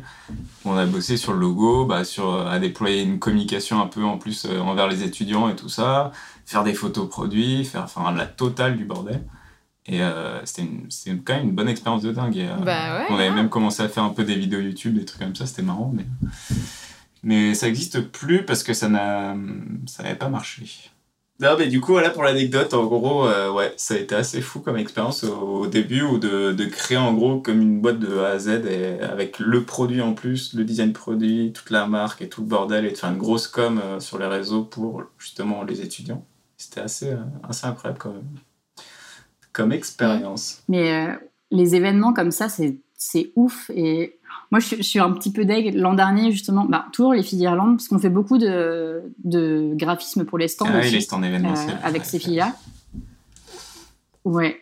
Et du coup, on a fait des trucs pour des clients irlandais, mais euh, il y a eu à Paris, il y a eu à Dubaï. Et en gros, l'an dernier, elles m'ont envoyé un mail en me disant euh, Salomé, est-ce que tu as des dispos à ce moment-là? Euh, En gros, on a peut-être un projet qui va se faire au Mexique et un autre en Chine. Et on aimerait que tu ailles sur place pour vérifier les graphismes. Oh là là. Et genre, moi, j'étais là, genre, Énorme. bah grave. Et en fait, euh, ça s'est pas fait. Et heureusement, parce que ça serait tombé en plus pile poil euh, Ah. euh, mois de mars, euh, avril euh, et compagnie. Donc, euh, dans tous les cas, ça aurait été annulé. Donc, je me dis, euh, c'était peut-être un signe. euh, un signe de la, de la providence. le destin. Donc ouais, mais elles m'ont dit que voilà, si ça, enfin si euh, la, la situation revenait à la normale et que les événements comme ça reprenaient, potentiellement, je pourrais aller sur un, sur un prochain quoi. Ah, ça c'est Les beau salons, ça. c'est vraiment faire, cool, ouais, Il y a plein de. Il y en a tellement en plus. ouais, ouais, Mm. Bah, moi, à cette période-là, j'en ai fait au taquet, quoi. ouais, puis il y a une ambiance. euh, Je faisais que ça. Franchement, on allait tout le temps sur les événements pour faire les salons et puis en plus mettre en place des produits pour des clients et tout ça. Enfin, c'était ouf. C'est de la bonne expérience. Grave, c'est vachement Mm. bien ça. Ouais, et toi, Blandine, raconte-nous ton truc le Vraiment plus cool. Ouais, et toi Euh, alors moi, je vais être un peu plus terre à terre euh, au niveau de l'expérience. C'est plus Tu nous prends par les sentiments, Blandine. C'est hyper que important aussi. Pro, à proprement parler. Euh, C'est nous. connaissez. C'est nous.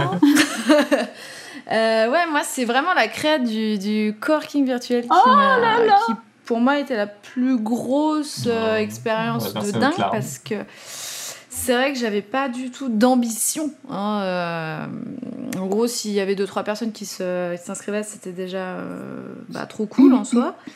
Euh, sauf que bah, ça s'est pas passé comme ça. Euh, j'avais euh, j'avais zéro attente, mais vraiment, comme quoi, il vraiment quand tu lances ton truc, faut pas avoir d'attente et tu ne peux être que surpris et que content. Mm. Et, euh, et bon, alors Denis, il a été, euh, il a été dans les premiers, je crois. Mais euh, grave. mais Ouais. vraiment, il était au taquet. Il m'a envoyé un, Pionnier, DM quoi. genre euh, direct. Et, euh, et, et donc, en fait, voilà, ça s'est. euh, bah, ça s'est agrandi et en fait pour moi euh, ce, ce coworking virtuel ça a été euh, une, une, une révélation un peu au niveau euh, perso et pro en même temps. C'est pour ça donc là c'est vraiment euh, à propos. Euh, c'est que je sais pas, j'ai une sorte de transformation autant pro que, que perso. J'ai trouvé que c'était hyper intéressant d'avoir plein de gens différents euh, rassemblés euh, qui font pourtant le même métier, tu vois, mais qui s'entraident. alors que moi j'étais très individualiste Mm. euh, jusqu'à euh, maintenant. voilà. Je- J'étais vraiment dans mon coin, j'avais pas particulièrement d'ambition collective. euh, je, ouais, j'étais pas du tout dans, dans, ce- dans la camaraderie comme ça entre designers et tout. Ah bah t'es Et- servi là Ah bah là, oui, c'est sûr qu'on est dans, on est dans l'opposé. Et en fait, c'est vrai que ça a été une révélation pour moi parce que je me suis dit, ouais, mais en fait, c'est trop génial. C'est trop génial le collectif, c'est trop génial de parler à plein d'autres gens euh, euh, du même métier parce qu'on s'apporte forcément des, des, des univers, en fait, des, des tips, des trucs. euh. Mais Bref, j'ai trouvé ça hyper en- enrichissant. Et puis même, ça te permet de, de- de prendre du recul sur toi, je trouve, de, de- changer aussi certaines choses. Euh, euh, tu te rends compte aussi qu'il y a des moments en fait où bah, il y a plein de gens qui sont comme toi, Mm. euh, qui ont des downs, euh, qui n'ont pas confiance en eux, où il y a des soucis, tu vois, des trucs, et ça te booste de fou, quoi. Mm. Et ça te, ça te montre à quel point, euh, bah, voilà, t'étais pas seul dans ta barque. euh, moi, ça m'a fait un bien vraiment de dingue, au point que du coup, maintenant, bah, je, je ne vois plus que par le collectif, en fait. Hmm. C'est-à-dire que les projets individuels ne m'intéressent presque plus. Mm. Donc, euh, donc voilà, donc c'est vrai que ça- pour moi, c'était vraiment l'expérience finalement la plus dingue et la plus transformatrice parce que elle m'a fait changer de, de- de point de vue totalement De sur, euh, ouais, sur le métier, sur l'entrepreneuriat, sur le fait d'être solo, enfin plein de choses quoi. Donc, euh, donc voilà, et puis bon, à titre pro, euh, j'ai fait beaucoup de trucs, mais euh, je crois que la, la chose vraiment qui m'a le plus marqué, c'est d'être publiée dans un bouquin de design euh, international. Stylé Excuse Excusez On a Euh. LinkedIn et Bookham Design International. On n'est pas né autour de cette table Et en fait, si tu veux, bien. euh, c'était, j'étais, je- ça faisait pas longtemps que j'étais, j'étais graphiste free. Je crois que ça se devait faire, ouais, peut-être trois ans, allez. Et, euh, et du coup, ouais, j'ai été contactée parce qu'il bah, y a, il y a une, euh, il y, avait un projet qui était en cours et ils ont trouvé mon, mon projet, enfin, ils ont trouvé un de mes projets euh, très stylé pour leur bouquin sur Behance, encore une fois. Euh, ils m'ont dit, est-ce que tu veux, euh, voilà. euh, être dans ce bouquin, fallait que je fasse ma biographie, putain, ça faisait trop bizarre. Ouais, fallait que je raconte mon projet et tout, en sachant que c'est un projet fictif. Donc, euh, les gars, les projets fictifs, hein. euh, Faut y aller, faut y aller, faut y aller. Faut y aller. euh, Ah, et ouais, c'était un projet euh, fictif. euh, et du coup, bah voilà, j'ai- j'ai j'ai- j'ai reçu, enfin, j'ai j'ai commandé parce qu'ils pouvaient pas donner à tous les artistes. Je crois qu'il y en avait une centaine. Euh, j'ai commandé le bouquin et là, j'ai j'ai- vu le truc et putain, ça m'a fait, euh, ça m'a fait bizarre quoi. Euh, je me suis dit mais bordel, je suis dans, je suis Ouais, c'est dans un c'est stylé, en hein. fait. surtout quand c'est un projet. euh, Parce que tu vois, enfin, nous, on a eu une parution dans le. Alors, nous, c'était Domo Déco, hein, donc euh, clairement, on n'est pas sur l'international, mais pour un, événement, pour un des événements, du coup. Mais par contre, publie de, de projets, c'est. En fait, c'est trop bien parce que tu, ça donne de la valeur à ton travail et Hmm. en fait, c'est con, hein, mais ça, ça fait du bien à l'ego et des fois, il y en a vraiment Mm. besoin. Enfin, Il y a beaucoup de gens qui disent oui, pas Après, être c'est la, et c'est la tout. confiance en soi. ouais. Mais parce que de- tu vois, il y a- y, a beaucoup de gens qui, qui confondent un peu la prétention et la confiance en toi. C'est-à-dire que la confiance en toi, Ouais, as c'est besoin. C'est genre, c'est vital Oui. euh, dans ce métier, quoi. Parce que. Mais l'amour de soi et de, de son travail, etc., est nécessaire justement Mm. pour pas Ouais. déborder. euh, voilà, qui, justement, ça- aide à ne pas dériver sur des trucs euh, bah, où tu kiffes pas. hein. Ouais. Euh, Donc, euh, non, je suis totalement d'accord avec toi. Et... Mais souvent, comme on a une culture de l'humilité, si, si je puis dire, euh, où on voit très mal finalement la confiance en soi parce que bah, des gens qui ont vraiment confiance en eux, il y en a pas tant que ça. Mm. Ouais. Euh, Et du coup, quand tu vois quelqu'un qui a confiance en lui, t'as tout de suite tendance à le mettre dans une case et à dire ouais non mais lui il se la Ah, raconte, se la euh, ou elle se la raconte. Bah après, j'ai l'impression que c'est aussi peut-être un truc de créatif. Euh, ce que tu disais aussi peut-être tout à l'heure, euh, je crois que Salomé, tu le disais ça, sur les designers qui sont euh, peut-être un peu timides aussi, en général, les designers.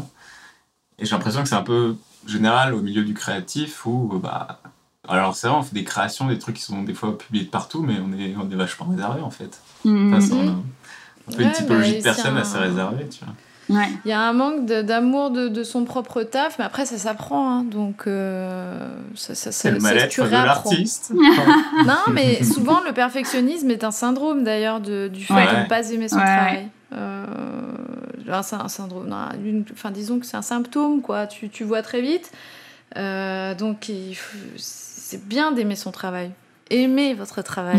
Ouais, et puis même comme on le Voilà. raconte là sur nos expériences, ça fait plaisir aussi de raconter ses expériences et des choses comme ça, et puis ça te, Mm. ça te, ça te un peu, grave. tu vois, ça te donne confiance en soi aussi, de te dire, bah putain, ouais, euh, des trucs de ouf que j'ai fait dans ma, dans ma petite carrière de- d'entrepreneur, bon, il y en a, et, euh, et on est fier de ça, tu vois. Mm, mm. mais attends, t'apportes du bonheur aux gens en faisant ce que tu fais? Mais ouais, Parce c'est que. Tu vois, c'est comme les. Il y a certains clients, alors tous le font pas, mais il y en a qui te font des retours, genre hyper humains. Tu vois, il y a des gens, ça va être un retour, Ouais. Ah bah merci beaucoup pour votre travail, c'était cool, euh, puis euh, voilà, Ouais, salut quoi.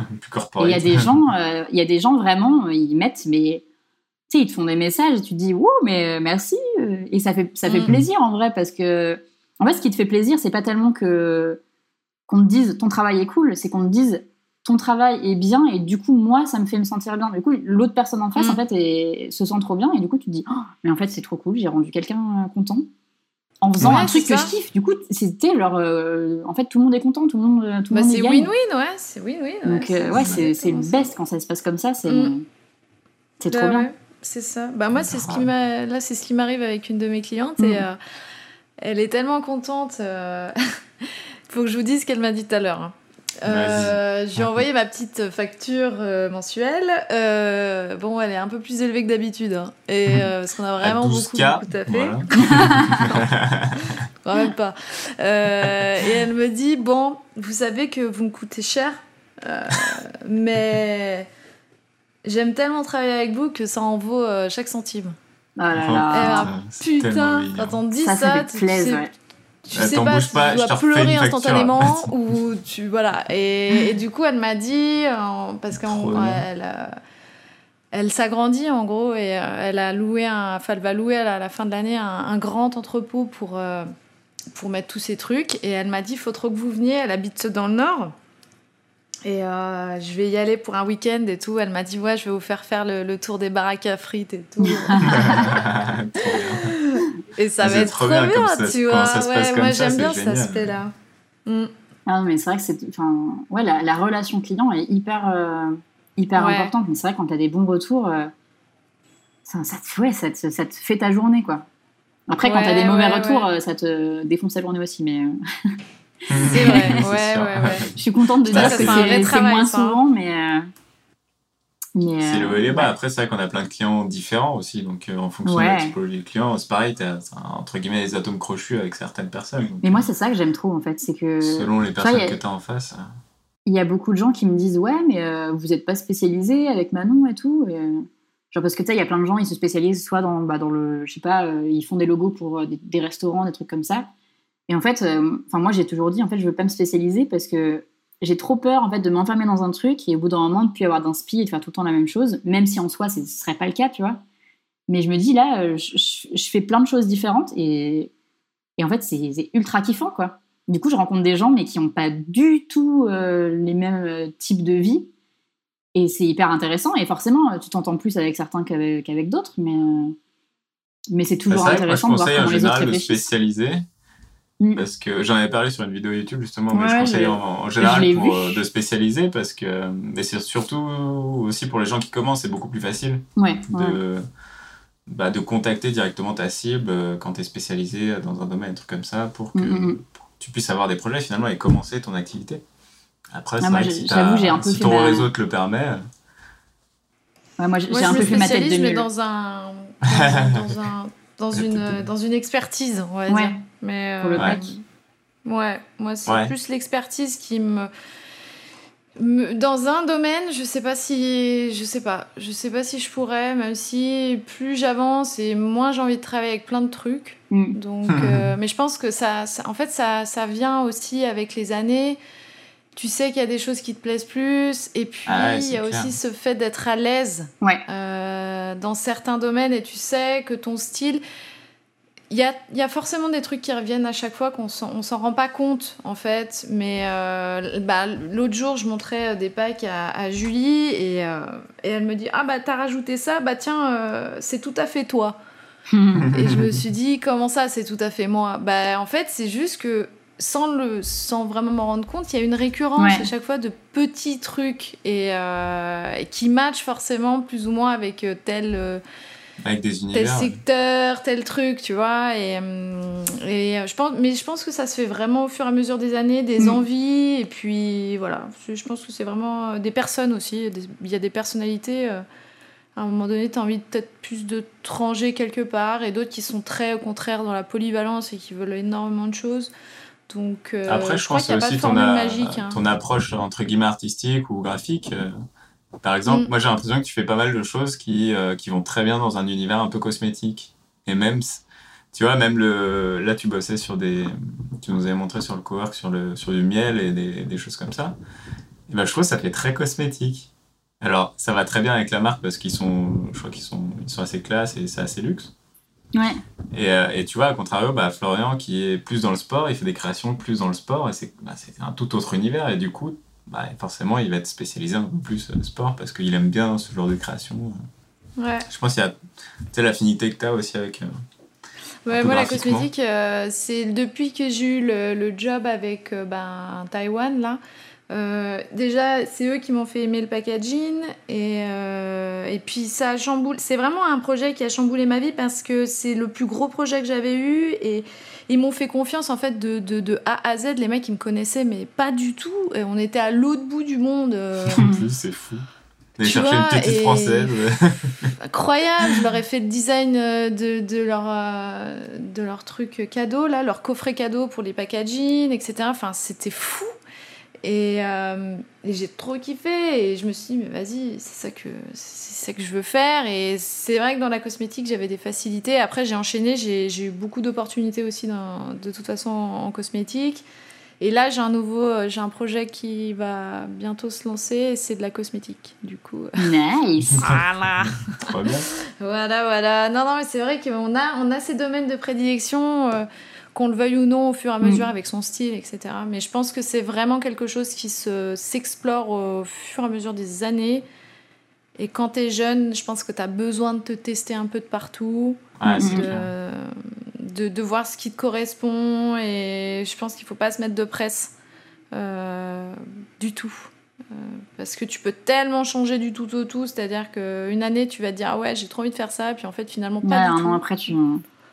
C'est sur Ouais. autre chose. Donc, euh, ouais, c'est un peu Ouais, comme nos identités ça. visuelles, hein, Ouais, c'est-à-dire c'est, que euh, ça, c'est notre vie, ça, hein, tout ça. J'ai jamais changé, moi, la nôtre. Et ça veut pas dire que ça veut pas dire qu'on la surkiffe. Hein. Ça veut dire que, enfin, quoi, en fait, Ouais. on n'avait pas une vraie identité avant. On avait juste fait un logo euh, un peu, un peu pas vite fait parce que franchement, on- c'est c'est hyper dur de trouver un nom quand t'as un, un, un collectif. tellement. Mais euh, ouais, on l'avait fait un peu euh, sans non plus trop réfléchir. Bah voilà, on avait notre concept derrière. Une fois qu'on a eu trouvé, on a posé le truc et puis basta. Après là, je l'ai Mm. développé pour euh, bah, refaire le site parce que clairement, on, on avait qu'une typo et elle était pas euh, pas ouf. Mais, mais ouais, Ouais. en développement constant. Oui, oui, oui, oui, c'est oui, ça, oui. c'est tout le temps ça. Mm. C'est fou. Et du coup, euh, ma petite question pour faire le parallèle un peu pro et perso.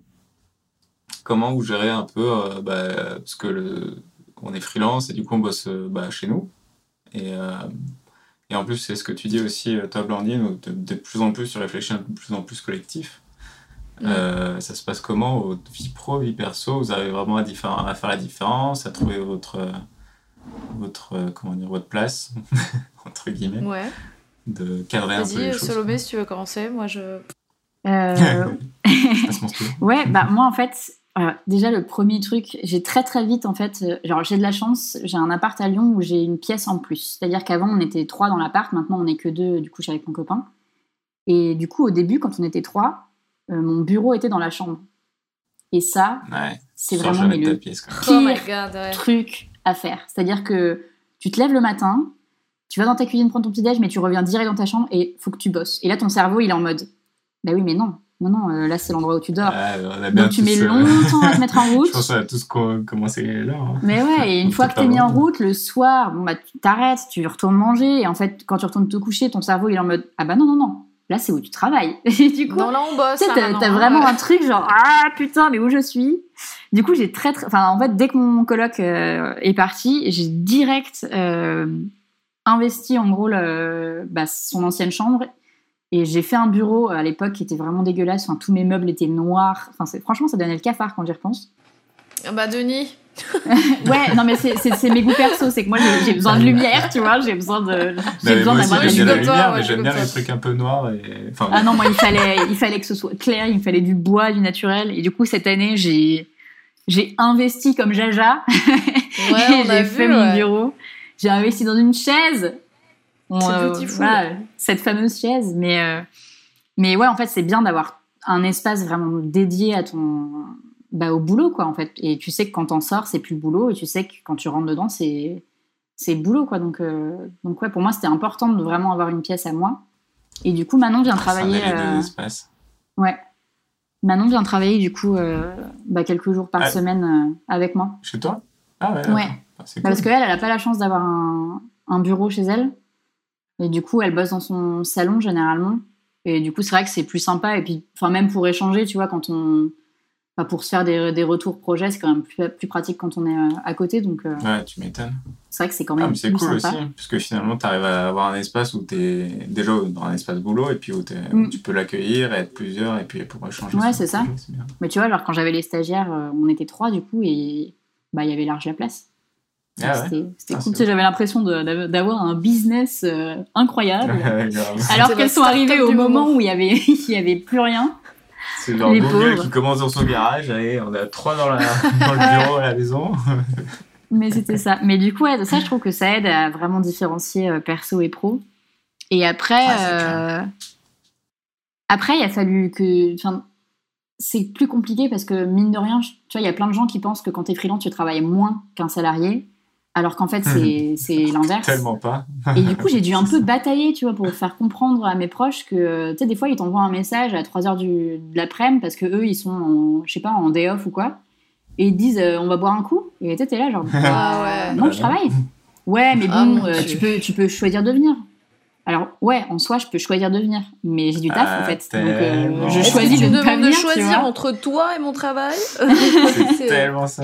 Excuse-moi, mais. Du coup, ouais, tu sais, il y a, un- il y a un- enfin, je trouve qu'il y a un- quand même un travail à faire de, de Ah, pédagogie envers tes proches, euh, tu sais, de leur faire comprendre que, bah Puis non, t'es c'est pas en vacances tout le c'est temps. les parents et et- tout, euh, c'est compliqué. Alors, mes parents ont été assez cool, ils ont compris. euh, De toute façon, mes, mes parents, ils ont jamais posé de questions. C'est-à-dire que je leur ai dit, ok, je me lance, et ils m'ont dit, ok. Ok. Ils ont vraiment, euh, ils m'ont pas posé de questions, ils m'ont laissé faire mon bordel. Au bout d'un an et demi, et demi ils m'ont dit, euh, et du coup, euh, ça va Ça se passe Ouais, ouais, ça se passe. Difficilement la première année, mais ça se passe. Mais ouais, il ouais, faut vraiment faire comprendre aux gens que, ben non, t'as pas beaucoup de vacances parce que toi, tes vacances, elles sont pas payées, contrairement aux salariés. Donc, tu vois, de toute façon, il y a cette petite guéguerre euh, salarié-entrepreneur. euh, Tous les salariés pensent qu'on est tous euh, ultra riches et que notre vie est, est, hyper kikou, trop bien. Quelle idée Alors que non, putain, euh, Salut, moi, les 5 semaines de, de congés Bonjour, payés. jeune entrepreneur. voilà, la question elle est vite répondue. Mais ouais, non, tu vois, c'est ce truc-là, Oh, genre. Euh, Ouais, il faut faire comprendre quand même que. Non, mais il y a un taf. fantasme. Ah, mais Il y a un clairement. fantasme. euh, Il y a un truc, euh, il y a un truc particulier avec euh, l'entrepreneuriat que je je comprends pas, que j'ai vécu parce que quand moi je me suis lancée, j'avais ce fantasme Hmm. euh, de la personne. Enfin, je sais pas comment expliquer, mais bon, tu avec la réalité, tu comprends que le fantasme euh, Ah n'est ouais, pas ouais, tout à fait c'est- quand même, voilà. T'en es loin, quoi. Il faut, il va falloir se détacher hein, de cette image euh, fantasmagorique. Euh, et puis euh, derrière, tu te rends compte qu'effectivement, c'est en fait un- une, une idée répandue de partout, quoi. C'est pas juste. Ouais, euh, c'est c'est impressionnant. Et tu voilà. vois, Il y a un enfin, truc un peu. euh, j'ai une petite anecdote. Vas-y. Oh, les anecdotes de Eh, Salomé. eh ouais. Non, en fait, euh, pendant euh, toute la période euh, gilet jaune à fond, à Lyon, c'était un peu tendu. Et en fait, j'ai une amie qui tient une boutique dans le centre de Lyon. et j'étais allée la voir et du coup, on en parlait. Parce que elle, du coup, c'était trop l'enfer pour elle. Parce qu'en gros, il y avait des manifestants tout le temps. Elle avait trop peur de se faire péter sa vitrine. Elle devait fermer tout le temps. Et Ah du coup, ouais, les gens, ils allaient plus dans le centre-ville. Parce que, franchement, moi, j'y suis allée une fois pendant qu'il y avait les manifs. Je me suis pris du gaz lacrymo dans la, dans la gueule, j'ai rien compris, alors que j'avais rien demandé. Enfin, bref. Et du coup, on en parlait et, euh, et elle me disait, euh, mais en plus, c'est débile parce que dans les Gilets jaunes, tu as à la fois euh, des entrepreneurs, à la fois des sal- salariés, et les deux, ils revendiquent des trucs complètement opposés, mais ils manifestent ensemble.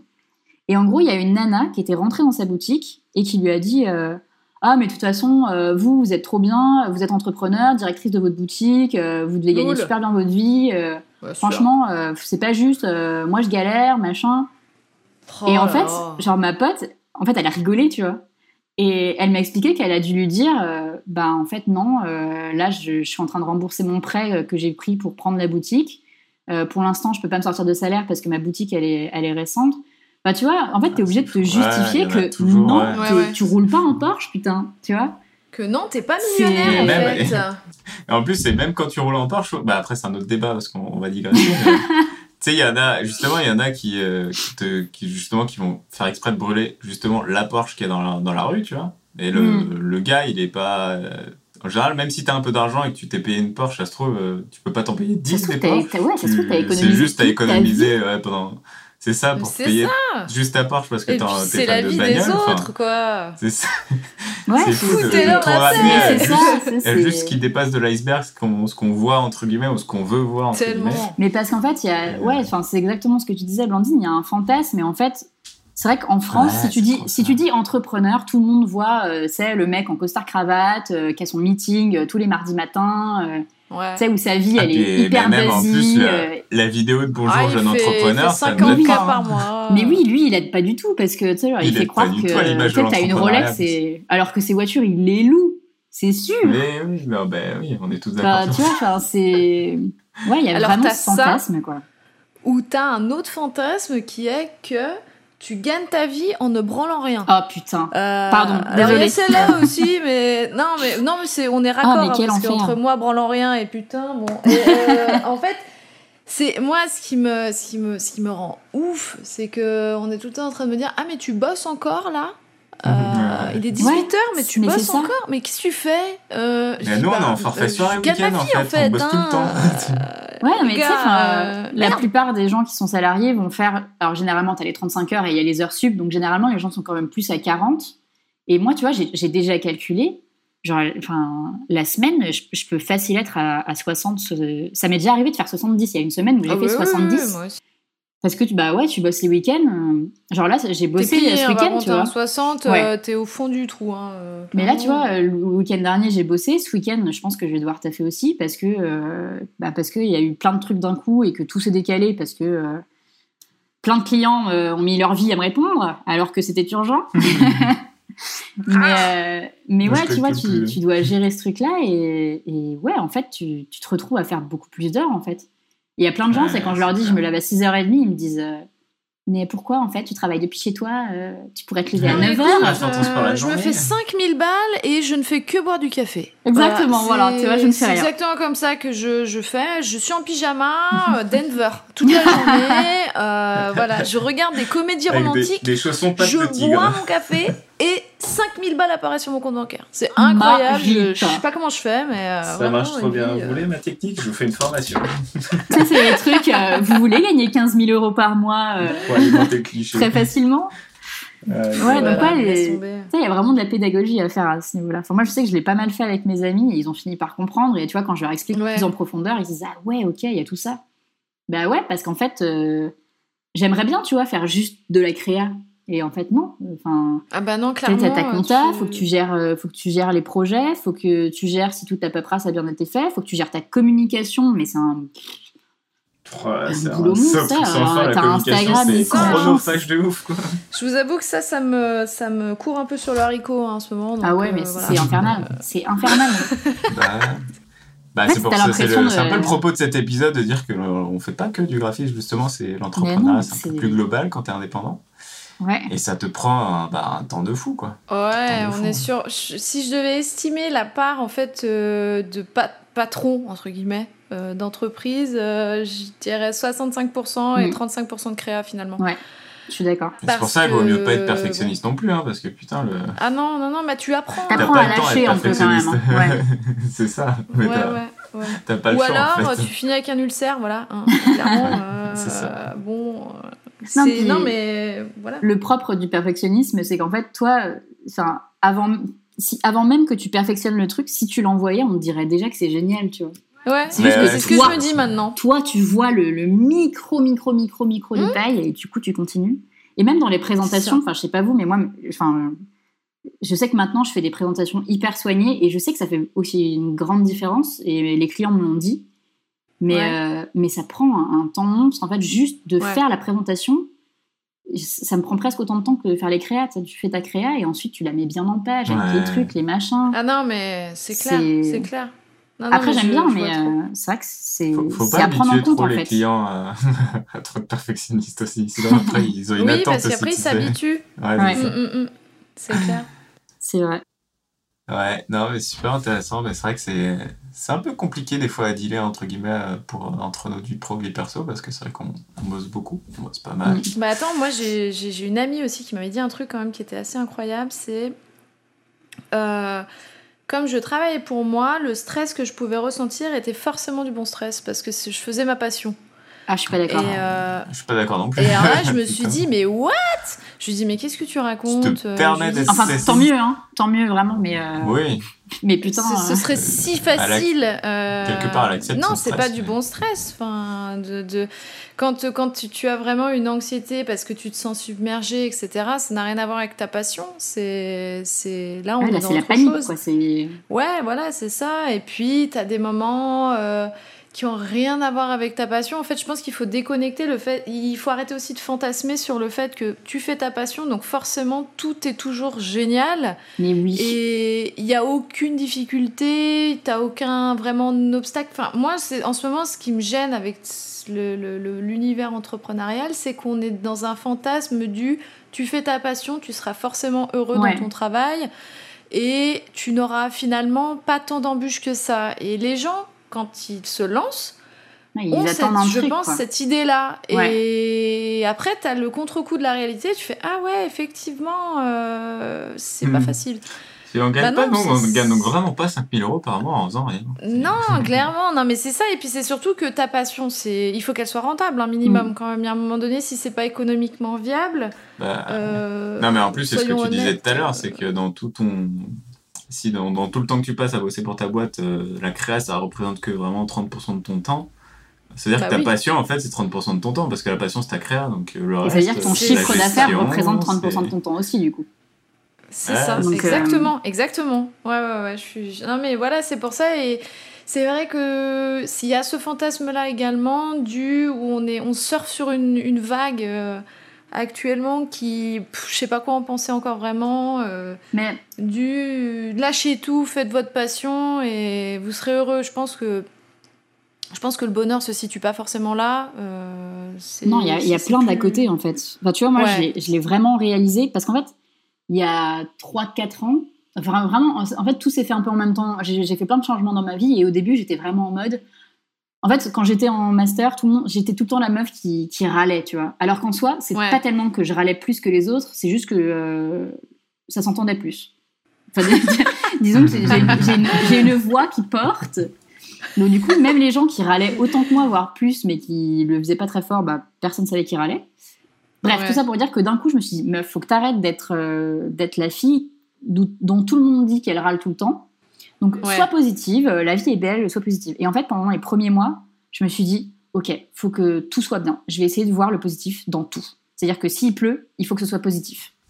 Et en fait, tu vois, Ouais. je me suis Ouais. enfermée là-dedans et je me suis dit, Aïe, aïe, aïe. il y a un souci, je suis en colère, mais, mais je suis censée être positive. Et Mais j'ai pas vraiment le droit. au bout d'un moment, me- en fait, j'ai lu un truc qui m'a un peu, euh, tu vois, qui m'a fait un peu redescendre. Et en fait, j'ai lu un mec qui Ouais. disait, non, mais euh, le sentiment de colère, en fait, il existe. Donc, euh, s'il Bah existe, oui. c'est que c'est normal d'être en colère. Donc, juste arrêtez de dire que vous êtes positif tout le temps. Non, vous n'êtes pas positif tout le temps. Votre mec, il le sait très bien. Donc, maintenant, tu fermes ta gueule ouais, et t'arrêtes, quoi. Et tu laisses, si t'es en colère, bah, sois en colère et ça passera mieux après, tu vois. Et... Mais on vit beaucoup en noir et blanc, c'est-à-dire que c'est soit ouais, négatif, tellement. soit positif, et t'as pas de gris en fait au milieu, t'as pas de nuance. En fait, tu Alors peux pas fait, te nuancer. si, euh, tu vois, tout est, t'as plein de choses. Et tu vois, ces dernières années, du coup, je me suis un peu lâchée et j'ai fait plein de nouvelles activités à côté que je Mhm. faisais pas. Et en fait, je suis beaucoup plus heureuse. En plus, parce que oui, me- mon métier, je l'adore et j'aime bien.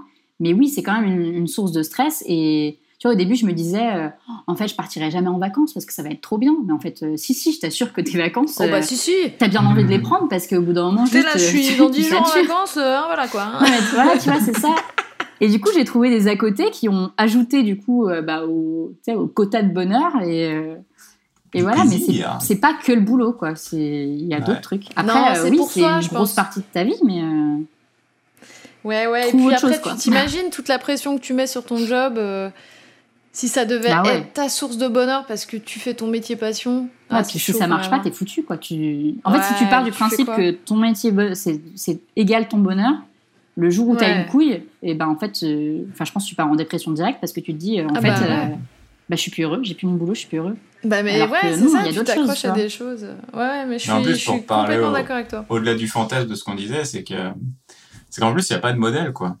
Il n'y a pas Mm. de modèle. Chacun a son modèle Non. et tu dois trouver ton propre équilibre dans ton, euh, dans à la fois ton, ta vie perso, ta vie privée et euh, ce que tu dis, bah, les- de trouver tes trucs qui te font kiffer en plus aussi de ton boulot Mm. parce qu'il n'y a pas que ton boulot dans la vie.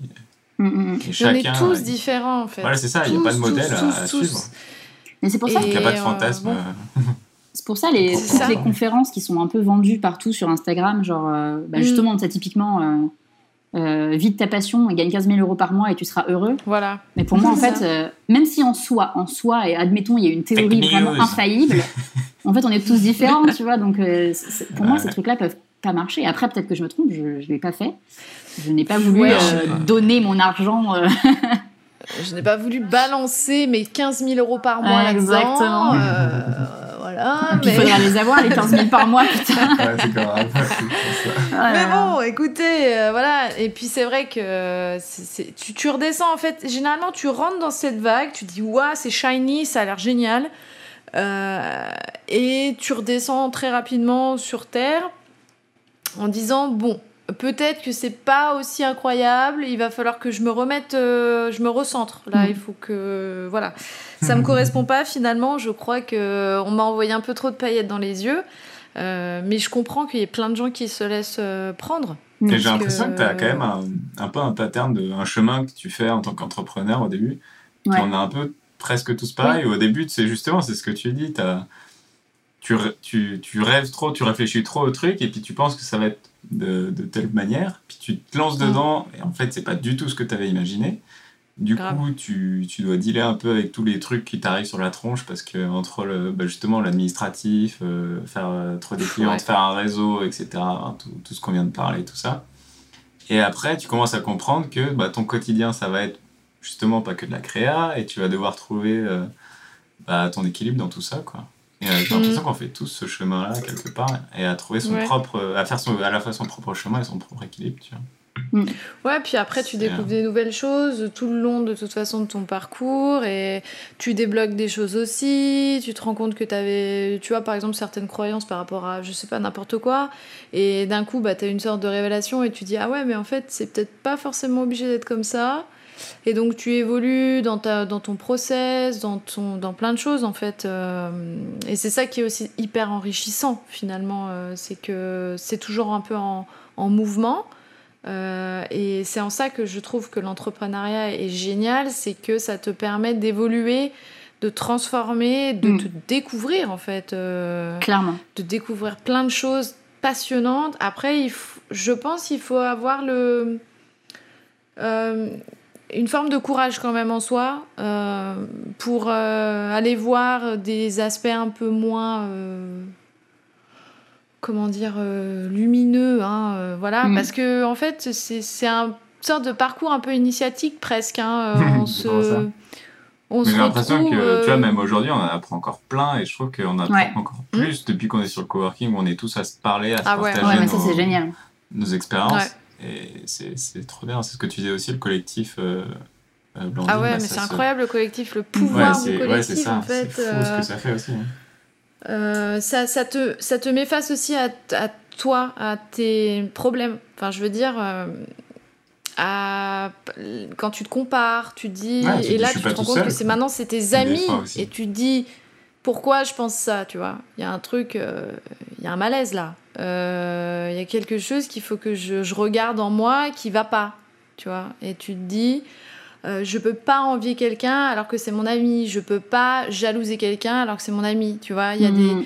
il y a des choses qu'il faut revoir et se dire est-ce que j'ai vraiment pas un souci d'estime de moi et de confiance en moi et que ça, il faut que j'aille creuser un peu plus? Et finalement, ça n'a rien à voir, tu vois, avec le professionnel en soi. Mais ça va te permettre après, derrière, en creusant justement cet aspect personnel, de d'exploser encore Ouais. plus euh, d'un point de vue professionnel.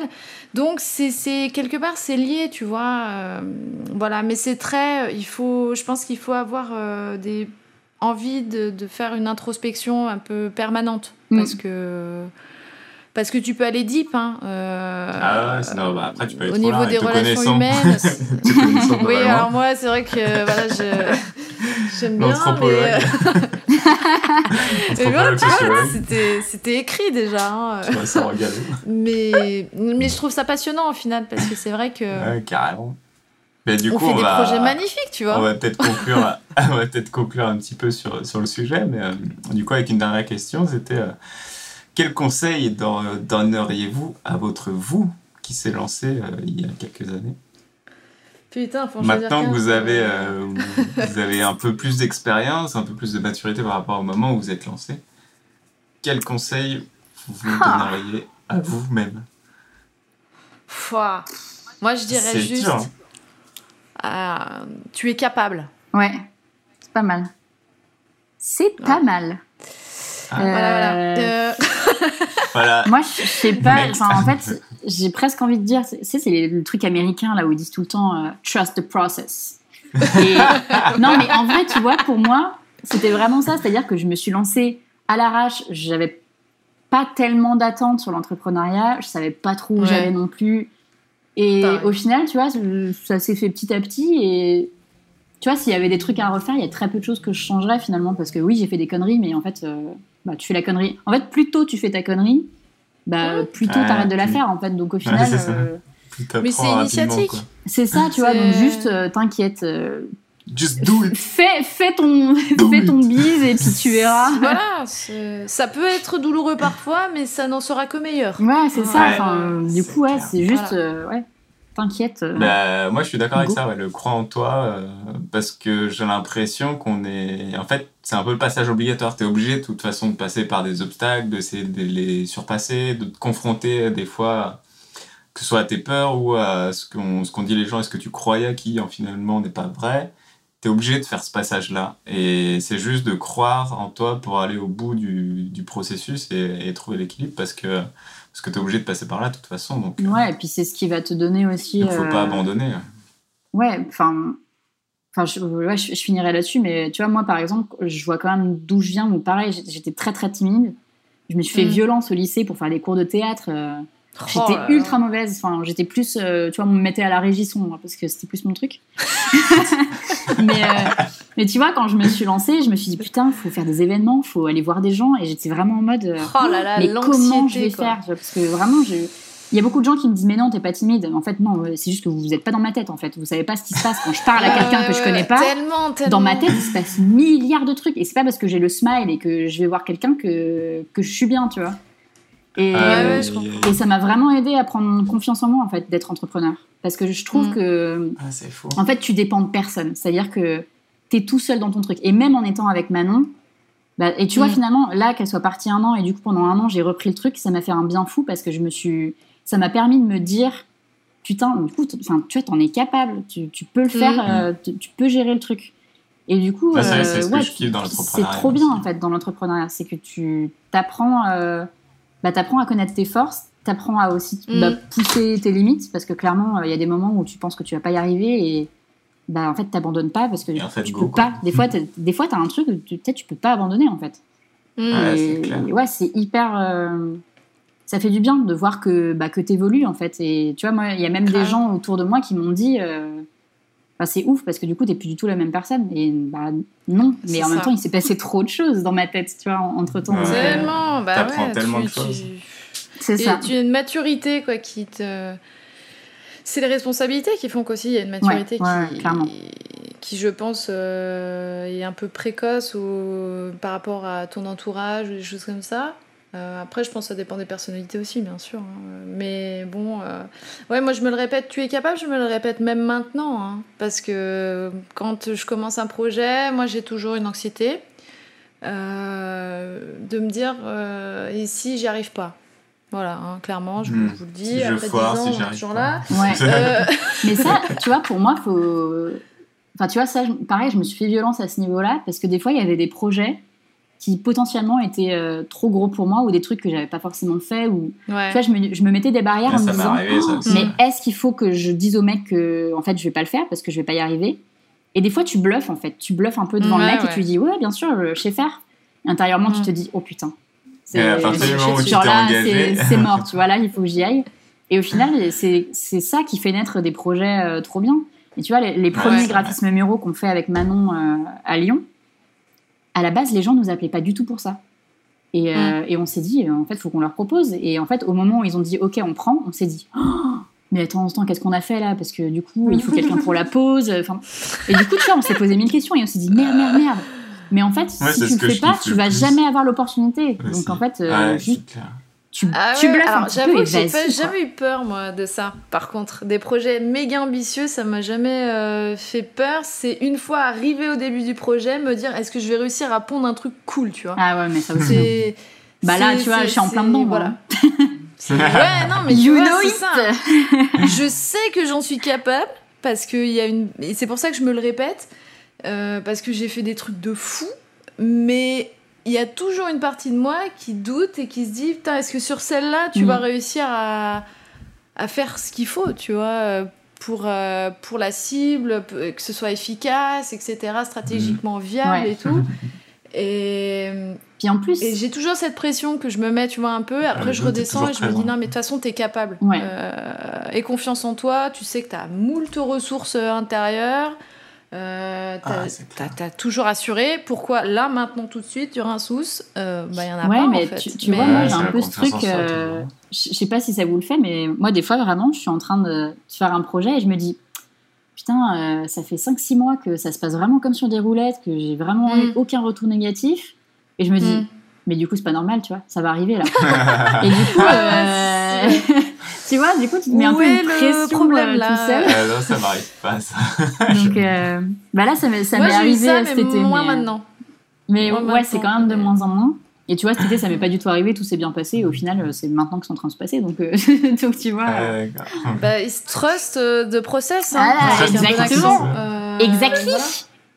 Comme disent les ça, Anglais. moi, ça m'est déjà arrivé le, le truc que tu dis par contre de, de- de- un peu bluffer entre guillemets au client tu dis ouais, ouais on peut le faire et puis après tu fais bon il va falloir que je trouve une solution là parce Mais que ouais, mais- clairement, euh, clairement j'ai bluffé Pour mais en il fait faut moi je kiffe ça. trop ce truc parce que ça te donne un peu d'adrénaline et, euh, Ouais. et je trouve que c'est là-dedans que tu apprends le plus et c'est là-dedans que tu apprends Mais le plus ça. et le plus rapidement aussi parce C'est que ça, c'est Ouais. que t'es confronté en au un truc, minimum de pas le temps choix. ouais, quoi. t'es Ouais.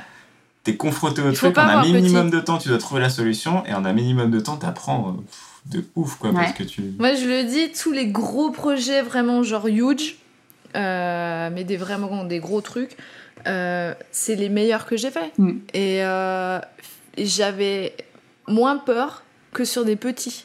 Ouais. Parce que les projets euh, qui sont très gros, les gens, ils en ont rien à foutre. Ils te laissent totalement faire. Ils, ils ont pas le temps. Donc, euh, en gros, t'es es là Ouais, et t'es là pour faire ton job, quoi. Et ça, c'est ultra kiffant. T'as là vraiment la sensation d'être là pour, euh, pour une bonne raison, tu vois. euh, et c'est hyper épanouissant. Et avant, moi, j'étais beaucoup dans le fait de bosser avec des petites structures euh, essentiellement. Et j'avais peur de bosser aussi peut-être pour des grosses structures parce que je me disais peut-être que bah, j'avais rien à foutre là. Euh, mais en fait, à partir du moment où effectivement ça c'est arrivé, alors en fait, moi j'ai pas eu trop peur finalement quand c'est arrivé. Je me suis dit ouais, bah, allez-y, tu le prends, hop. euh, et ça a été génial. Donc euh, non, mais il faut pas Ouais, avoir petit quoi. faut. Ouais, non, mais ça, faut- c'est clair. faut pas minimiser en fait son potentiel entre guillemets euh, parce que que tu fasses un truc pour un entrepreneur ou que tu fasses pour une très grosse boîte en fait il faut juste savoir que c'est l'argent euh, qui va être la différence. Et, ça, surtout les retours vont être tellement plus euh, alors à part si tu as un CE enfin tu as, masse de gens et que tu as 15 personnes qui vont être euh, dans la décision. Mais ce que je veux dire c'est que généralement en fait ça va très vite parce que les gens ils ont pas le temps euh, de passer trois heures, c'est pas leur bébé, entre guillemets, et du coup, ils vont pas être sur 10 millions de détails à se dire, ah ouais, mais alors là, non, je sais pas, machin. Ils ne doutent pas, eux, ils ont, ils ont un truc à faire, ils ont un salon à balancer. euh, Mmh. Mm. Ouais. Tu vois, c'est dans trois mois, il faut qu'ils impriment. euh, bon, voilà. Et, euh, et c'est vrai que, que c'est pour ça que je, je recommande vraiment à tous de, de voir grand au niveau des projets. De, à un moment donné, c'est de jump et de Ouais, se dire non, je veux plus que. C'est tellement Ouais. formateur Euh, que qu'il faut y aller, quoi. Mm. Ouais. Et bon, on va terminer bien dans le là-dessus. book aussi. Tu es capable. tu es capable. Ce sera le, le titre de ce podcast. Ouais, Euh, non, mais trop intéressant de parler avec vous, en tout cas. C'est trop cool. Et, euh, Et les bon, recos, alors, on en Et- parle vite fait Ouais, on va les Eh faire, on va ouais. les faire. Vous inquiétez pas, on va faire les recos. C'est juste pour clore le sujet, mais c'était trop cool de parler de ça. Et euh, de toute façon, je pense qu'on fera un, un prochain sujet avec euh, Julie. On parlera un peu Mhm. plus de l'aspect euh, un peu timidité, société, sociétale, etc. Ouais. de- même de se mettre en avant sur les réseaux. Ou tu pourras nous Ouais. dire plein de choses aussi, Salomé, puisque ce que tu disais, tu étais timide avant. C'est vrai qu'on n'a pas l'impression que tu es timide maintenant. Et comme tu Ah, le mais disais, surtout sur le cowork, euh, moi j'envoie des impression. Ah à fond les ballons. C'est la resta, en fait. Ouais, ce, ce sera donc un prochain épisode. Et du coup, euh, ouais, je voulais partager une ressource du jour, euh, du coup, qu'on a commencé à parler tout à l'heure, mais sur le fait que, bah, comme tu disais aussi, Salomé, on n'a pas de, on pas de pack. Quand tu crées ton, ta micro-entreprise, t'as pas le, le petit, le petit carton de dire, euh, ah, voilà, voilà comment faut faire. et, euh, et du coup, ouais, il y a un site que c'était Paulette qui avait partagé dans le cowork que je trouvais vachement bien. Et donc, euh, en plus, c'est un site d'État, je crois. Donc, il y a le, Ouais. et le Mm. truc de gouvernement, là. Donc, c'est monentreprise.fr, mon-entreprise.fr, l'assistant officiel du créateur d'entreprise. Et donc, ça, c'est plutôt pas mal. Je trouve que c'est une bonne initiative. Ils ont changé pas mal de choses, apparemment, hein, maintenant, hein, sur, euh, sur l'URSSAF et tout. Ils ont un peu réorganisé tout le bordel. Ouais, globalement, Mais c'est vrai que ça se ce- passe de mieux en mieux. Ouais, ça, ça va sur l'amélioration, on va dire. Parce que, ah oui, c'est mieux, hein. petite anecdote aussi, quand je me suis lancée en. Enfin, tu sais, quand tu remplis le truc, euh, le formulaire pour te lancer en micro-entreprise, la première Ouais. fois que j'avais voulu essayer, il y avait un bouton qui marchait pas. Et en putain. gros, je me, suis, je, je me suis dit, je vais C'est le regarder dans le code, Et tu vois. c'est sûr. ouais, c'était celui-là. L'argent. Et en fait, j'ai fait, inspecter le code. Euh, Et je vous jure que c'est vrai. C'était quoi? Dans le code, il y avait une ligne avec écrit Euh, Ça, pour l'instant, ça marche pas, faudra qu'on regarde.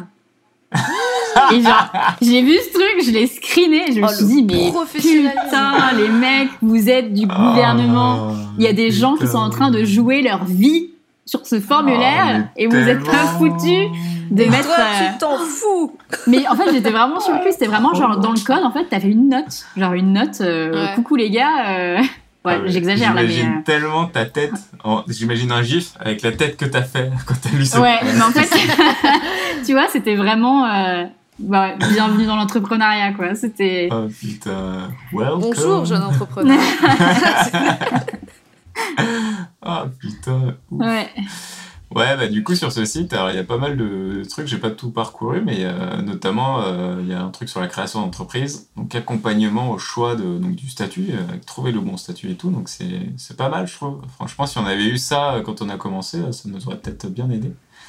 Et ils Moi, ont je peux des bien recommander euh, ma ressource, hein, si tu veux, sur le devis, par contre. ils ont des que, simulateurs en vrai, Carrément. Elle est vraiment, Ah ouais. vraiment bien. Et euh, elle est complète. Et je pense que pour quelqu'un qui, qui débarque, euh, que ce soit même au niveau de la TVA, de tous ces trucs-là. Euh, ça te montre direct ce qu'il faut marquer en fait euh, sur euh, ton devis et je pense que je suis assez fière de cette ressource. Non, mais je confirme, j'aurais bien aimé la voir, moi.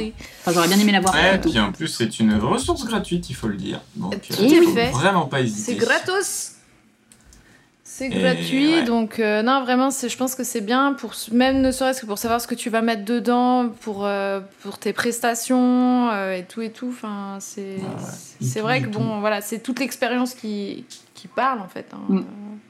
Ouais. Bah, mon entreprise.fr pour faire son statut et la ressource de devis de Blandine pour euh, commencer à faire des devis et bien facturer ses clients. Et euh, comme ça, c'est un bon départ euh, sur le chapeau de roue. Ah, puis en plus, Bah, le site, ouais, il est bien aussi. Il y a pas mal de simulateurs. Euh, calculer le revenu ou de calculer le revenu en tant qu'entrepreneur, artiste-auteur aussi. Comparaison Mm. des statuts, il y a pas mal de choses. Grave. Voilà la petite bien. ressource du jour. Et puis on, a la- on va Yeah. passer aux recommandations. On a chacun des petites recommandations qui sont en lien plus ou moins étroit avec euh, le sujet. Yes. Et euh, bah, si vous voulez commencer, allez-y. Ouais, vas-y, je me lance. Vas-y, Bon, vas-y. Parce que vous savez, euh, je, je crois que à peu près la terre entière le sait, hein, euh, que j'aime la méditation. Non, c'est vrai Putain. euh, Ah, l'exclusivité Wouhou Comment? Qu'est-ce que j'apprends? Oui, je Euh, t'entends. T'entends? Et là, écoutez, euh, ça faisait longtemps que j'étais pas passée par des apps et tout, parce que je faisais mon petit, mon petit truc solo dans mon coin. Et là, écoutez, sur un malentendu, euh, j'étais sur YouTube. Qu'est-ce que je vois? Une pub YouTube Ouais, ouais. Me, me mettant une, une application les de vus. méditation. Je les ai vus. Et là, je aussi. vois euh, calme. Ouais. Et euh, je me dis, ouais, ça a l'air stylé et tout. euh, bon, En plus, ils ont je des vais petites voir. pubs en 3D là. euh, Ah, elles sont bien. Ouais, c'est c'est elles trop sont stylé. vachement Bon, bien. ils m'ont eu, hein, ils m'ont eu. hein. De toute façon, avec le côté magique et tout, Ouais. c'était obligé. y satisfaisant, aller, ils ont euh, des pubs satisfaisantes, c'est ça le mot. Ouais, ouais. Ils sont très très forts. Et je suis allée, euh, ben, bref, j'ai testé vraiment euh, au hasard euh, cette, euh, cette app. euh, Il y a une Ouais. semaine qui est gratuite. Et Ah, en fait, bien. dessus, bon, écoutez, j'ai été conquise parce que c'est des, c'est des médites qui sont vraiment très courtes. Euh, donc, c'est 10 minutes. Euh, si tu vraiment pas de temps euh, dans ta journée et que tu as envie d'un truc un peu chronométré et en même temps qui t'accompagne euh, sans te foutre une pression de ouf, euh, c'est vraiment une super application. Euh. Il y a des exercices de respiration, c'est-à-dire que moi je sais que la respiration c'est quelque chose qui m'aide énormément à me, à me relaxer. Et, euh, et donc tu peux programmer 5, 10, 15, 20 minutes de respiration et en fait tu es guidé euh, dans les Ah, inspirations La et les expirations. C'est génial. Trop bien. Et elle est, elle est à combien euh, après la semaine Eh. gratuite? Elle Ouais, est à c'est ce que je 35 voulais euros à l'année, donc c'est que dalle. Ça hein. Euh, Parce que moi, Ouais, je l'avais ouais, téléchargé ouais, et j'ai pas eu euh, le temps de tester les 7 jours et du coup. C'est euh, con. mais je vais t'envoyer, j'ai un petit, euh, j'ai une petite offre 30 jours gratuite si tu veux. Ah. euh, Ah, moi, je tester, l'ai mais, pris euh, donc. Mais je viens de- Euh, je viens de recommencer mon abonnement euh, Petit Bambou. Donc, euh, Ah ouais, bah, Mais, ouais, bah prends voilà, tu vois, bambou, chacun sa, son app. hein. Et Petit alors bambou. attendez, dessus, il y a un truc qui cher. m'a carrément kiffé. C'est Ouais. les histoires. Ah ouais, j'ai vu qu'il y avait Eva Green. Très ouais, ouais, ouais. Là. Il n'y a Ah, pas ouais. que ça. J'ai failli craquer rien que pour ça. euh, Et t'as des, t'as des histoires en ah, fait. euh, euh, avant de t'endormir, Ah, s'il y a des gens qui ont des problèmes pour s'endormir, euh, c'est génial. Tu as des histoires de 30 minutes où en fait, tu as quelqu'un qui te, te raconte un truc. euh, tu peux choisir, il y a un choix quand même très très large. Il y a en anglais, en français, voilà, c'est. C'est vraiment euh, le, le catalogue pour moi est hyper, euh, hyper large. Et après, tu as également de la musique Ah, en ouais. plus à côté. Et euh, donc tu as tout un tas de, de musique, tu as des Ah, remixes. tiens. Ah non, mais elle est, elle est vraiment complète. J'en ai parlé à Sybille d'ailleurs également, et elle l'utilise, elle l'a utilisé aussi. Elle m'a dit ouais, je l'ai trouvé génial. Donc voilà, c'est il y a un petit consensus sur le- l'app euh, quand même. euh. Oh, je Donc voilà, ça. moi je vous la recommande. En plus, tu peux avoir un tracker de ton humeur si c'est quelque chose qui t'intéresse euh, au niveau. euh, moi, ça, ça m'intéresse de savoir euh, les jours où je suis un peu moins bien que d'autres et voir s'il y a des concomitances euh, dans le mois ou dans les semaines. Euh, ça aussi, je trouve ça vraiment euh, Mm. très très sympa. Donc non, vraiment, c'est c'est une app qui, qui fait du bien. C'est c'est le petit rendez-vous avec soi-même de 10 minutes si on, si, on a le, si on a le créneau. Et après, des histoires, voilà, si vous voulez euh, vous endormir ou, euh, ou vous avez des soucis euh, cool. d'anxiété. Ils font même un abonnement à vie. Tu peux l'acheter. Ah ouais? Pas vu ça, dis donc. 330 euros à vie. Ah ouais? Je suis pas prête là pour le moment, mais euh, Ouais, je vois ça. Mais c'est un, sac- sacré pari, ça, quand même, parce que. ouf. c'est clair. Ouais, c'est clair. Mais bon, voilà, c'est 30, 34 euros, je crois, euh, à l'année après une semaine euh, de- d'essai. Euh, je, voilà, je recommande vraiment. Moi, c'est à nouveau mon, c'est mon petit rendez-vous bonheur de la journée. Je m'en vais tester ça. Et, euh, et les voix sont super agréables. euh, voilà, c'est c'est vraiment, Ah, moi, j'étais sur sympa. Petit Bambou, qui est pas mal du tout. Ils ont pas mal de. Bah, c'est de, la... c'est de la méditation guidée, donc là, pour le coup, il n'y a pas d'histoire, c'est vraiment des méditations. Mais il y a plein de programmes différents sur, euh, sur des choses très spécifiques, que ce soit euh, l'anxiété, les douleurs, ou je sais pas. le- Ouais, Après, c'est des trucs beaucoup plus positifs, mais. Euh, le- t'as le sommeil aussi, donc pour t'endormir, tout ça. C'est vrai que c'est plus cher, je crois, Ouais. c'est, euh, c'est 40, euh, 45 euros, je crois, les 6 mois. Donc, euh, Ah ouais. ah oui, ah oui, oui, en effet, c'est oui. budget un peu plus cher, quoi. On est sur un investissement, euh, ouais, euh, un peu plus, ouais. Mais, euh, très après, si intéressant, ça, je vais, je vais voilà. tester calme, tu vois. Ça, ça peut être pas mal. Bah franchement, en plus tu peu peux différent. configurer ton une sorte de musique d'ambiance quand tu vas sur l'app. Euh, Ah Donc ouais, c'est donc Oh tu peux avoir des bruits d'eau, la pluie, ce que tu veux. C'est c'est vraiment très très cool et, euh, et ça te garde, ça te le garde légèrement en fond quand tu fais tes méditations. Euh, Ah, donc c'est ouais, c'est hyper euh, c'est hyper agréable.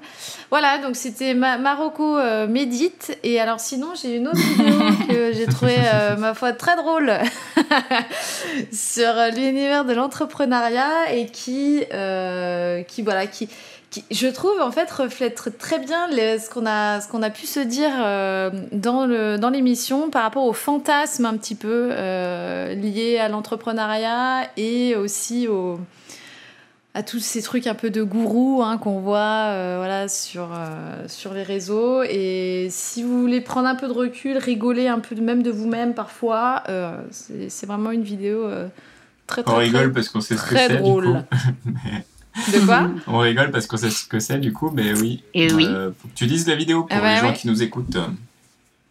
Il faudra cliquer sur la, la vidéo, ce sera surprise. Ah, Voilà. surprise. Ah, surprise, tu veux faire la surprise Bah oui, Elle tu mets le lien en dessous.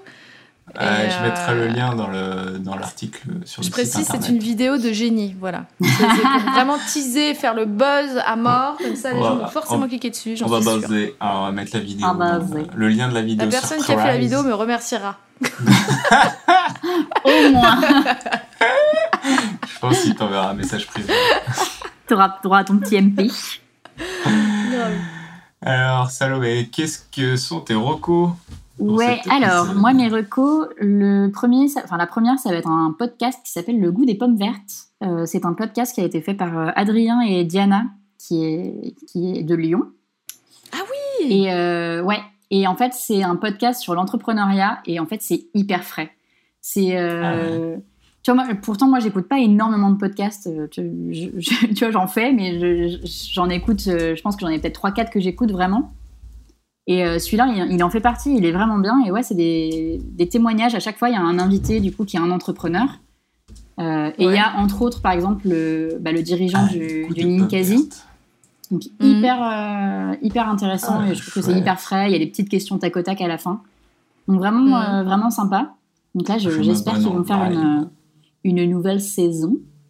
Ah Donc ça, c'est pour la première reco. De janvier à avril 2020, ils ont fait plusieurs Ouais. épisodes.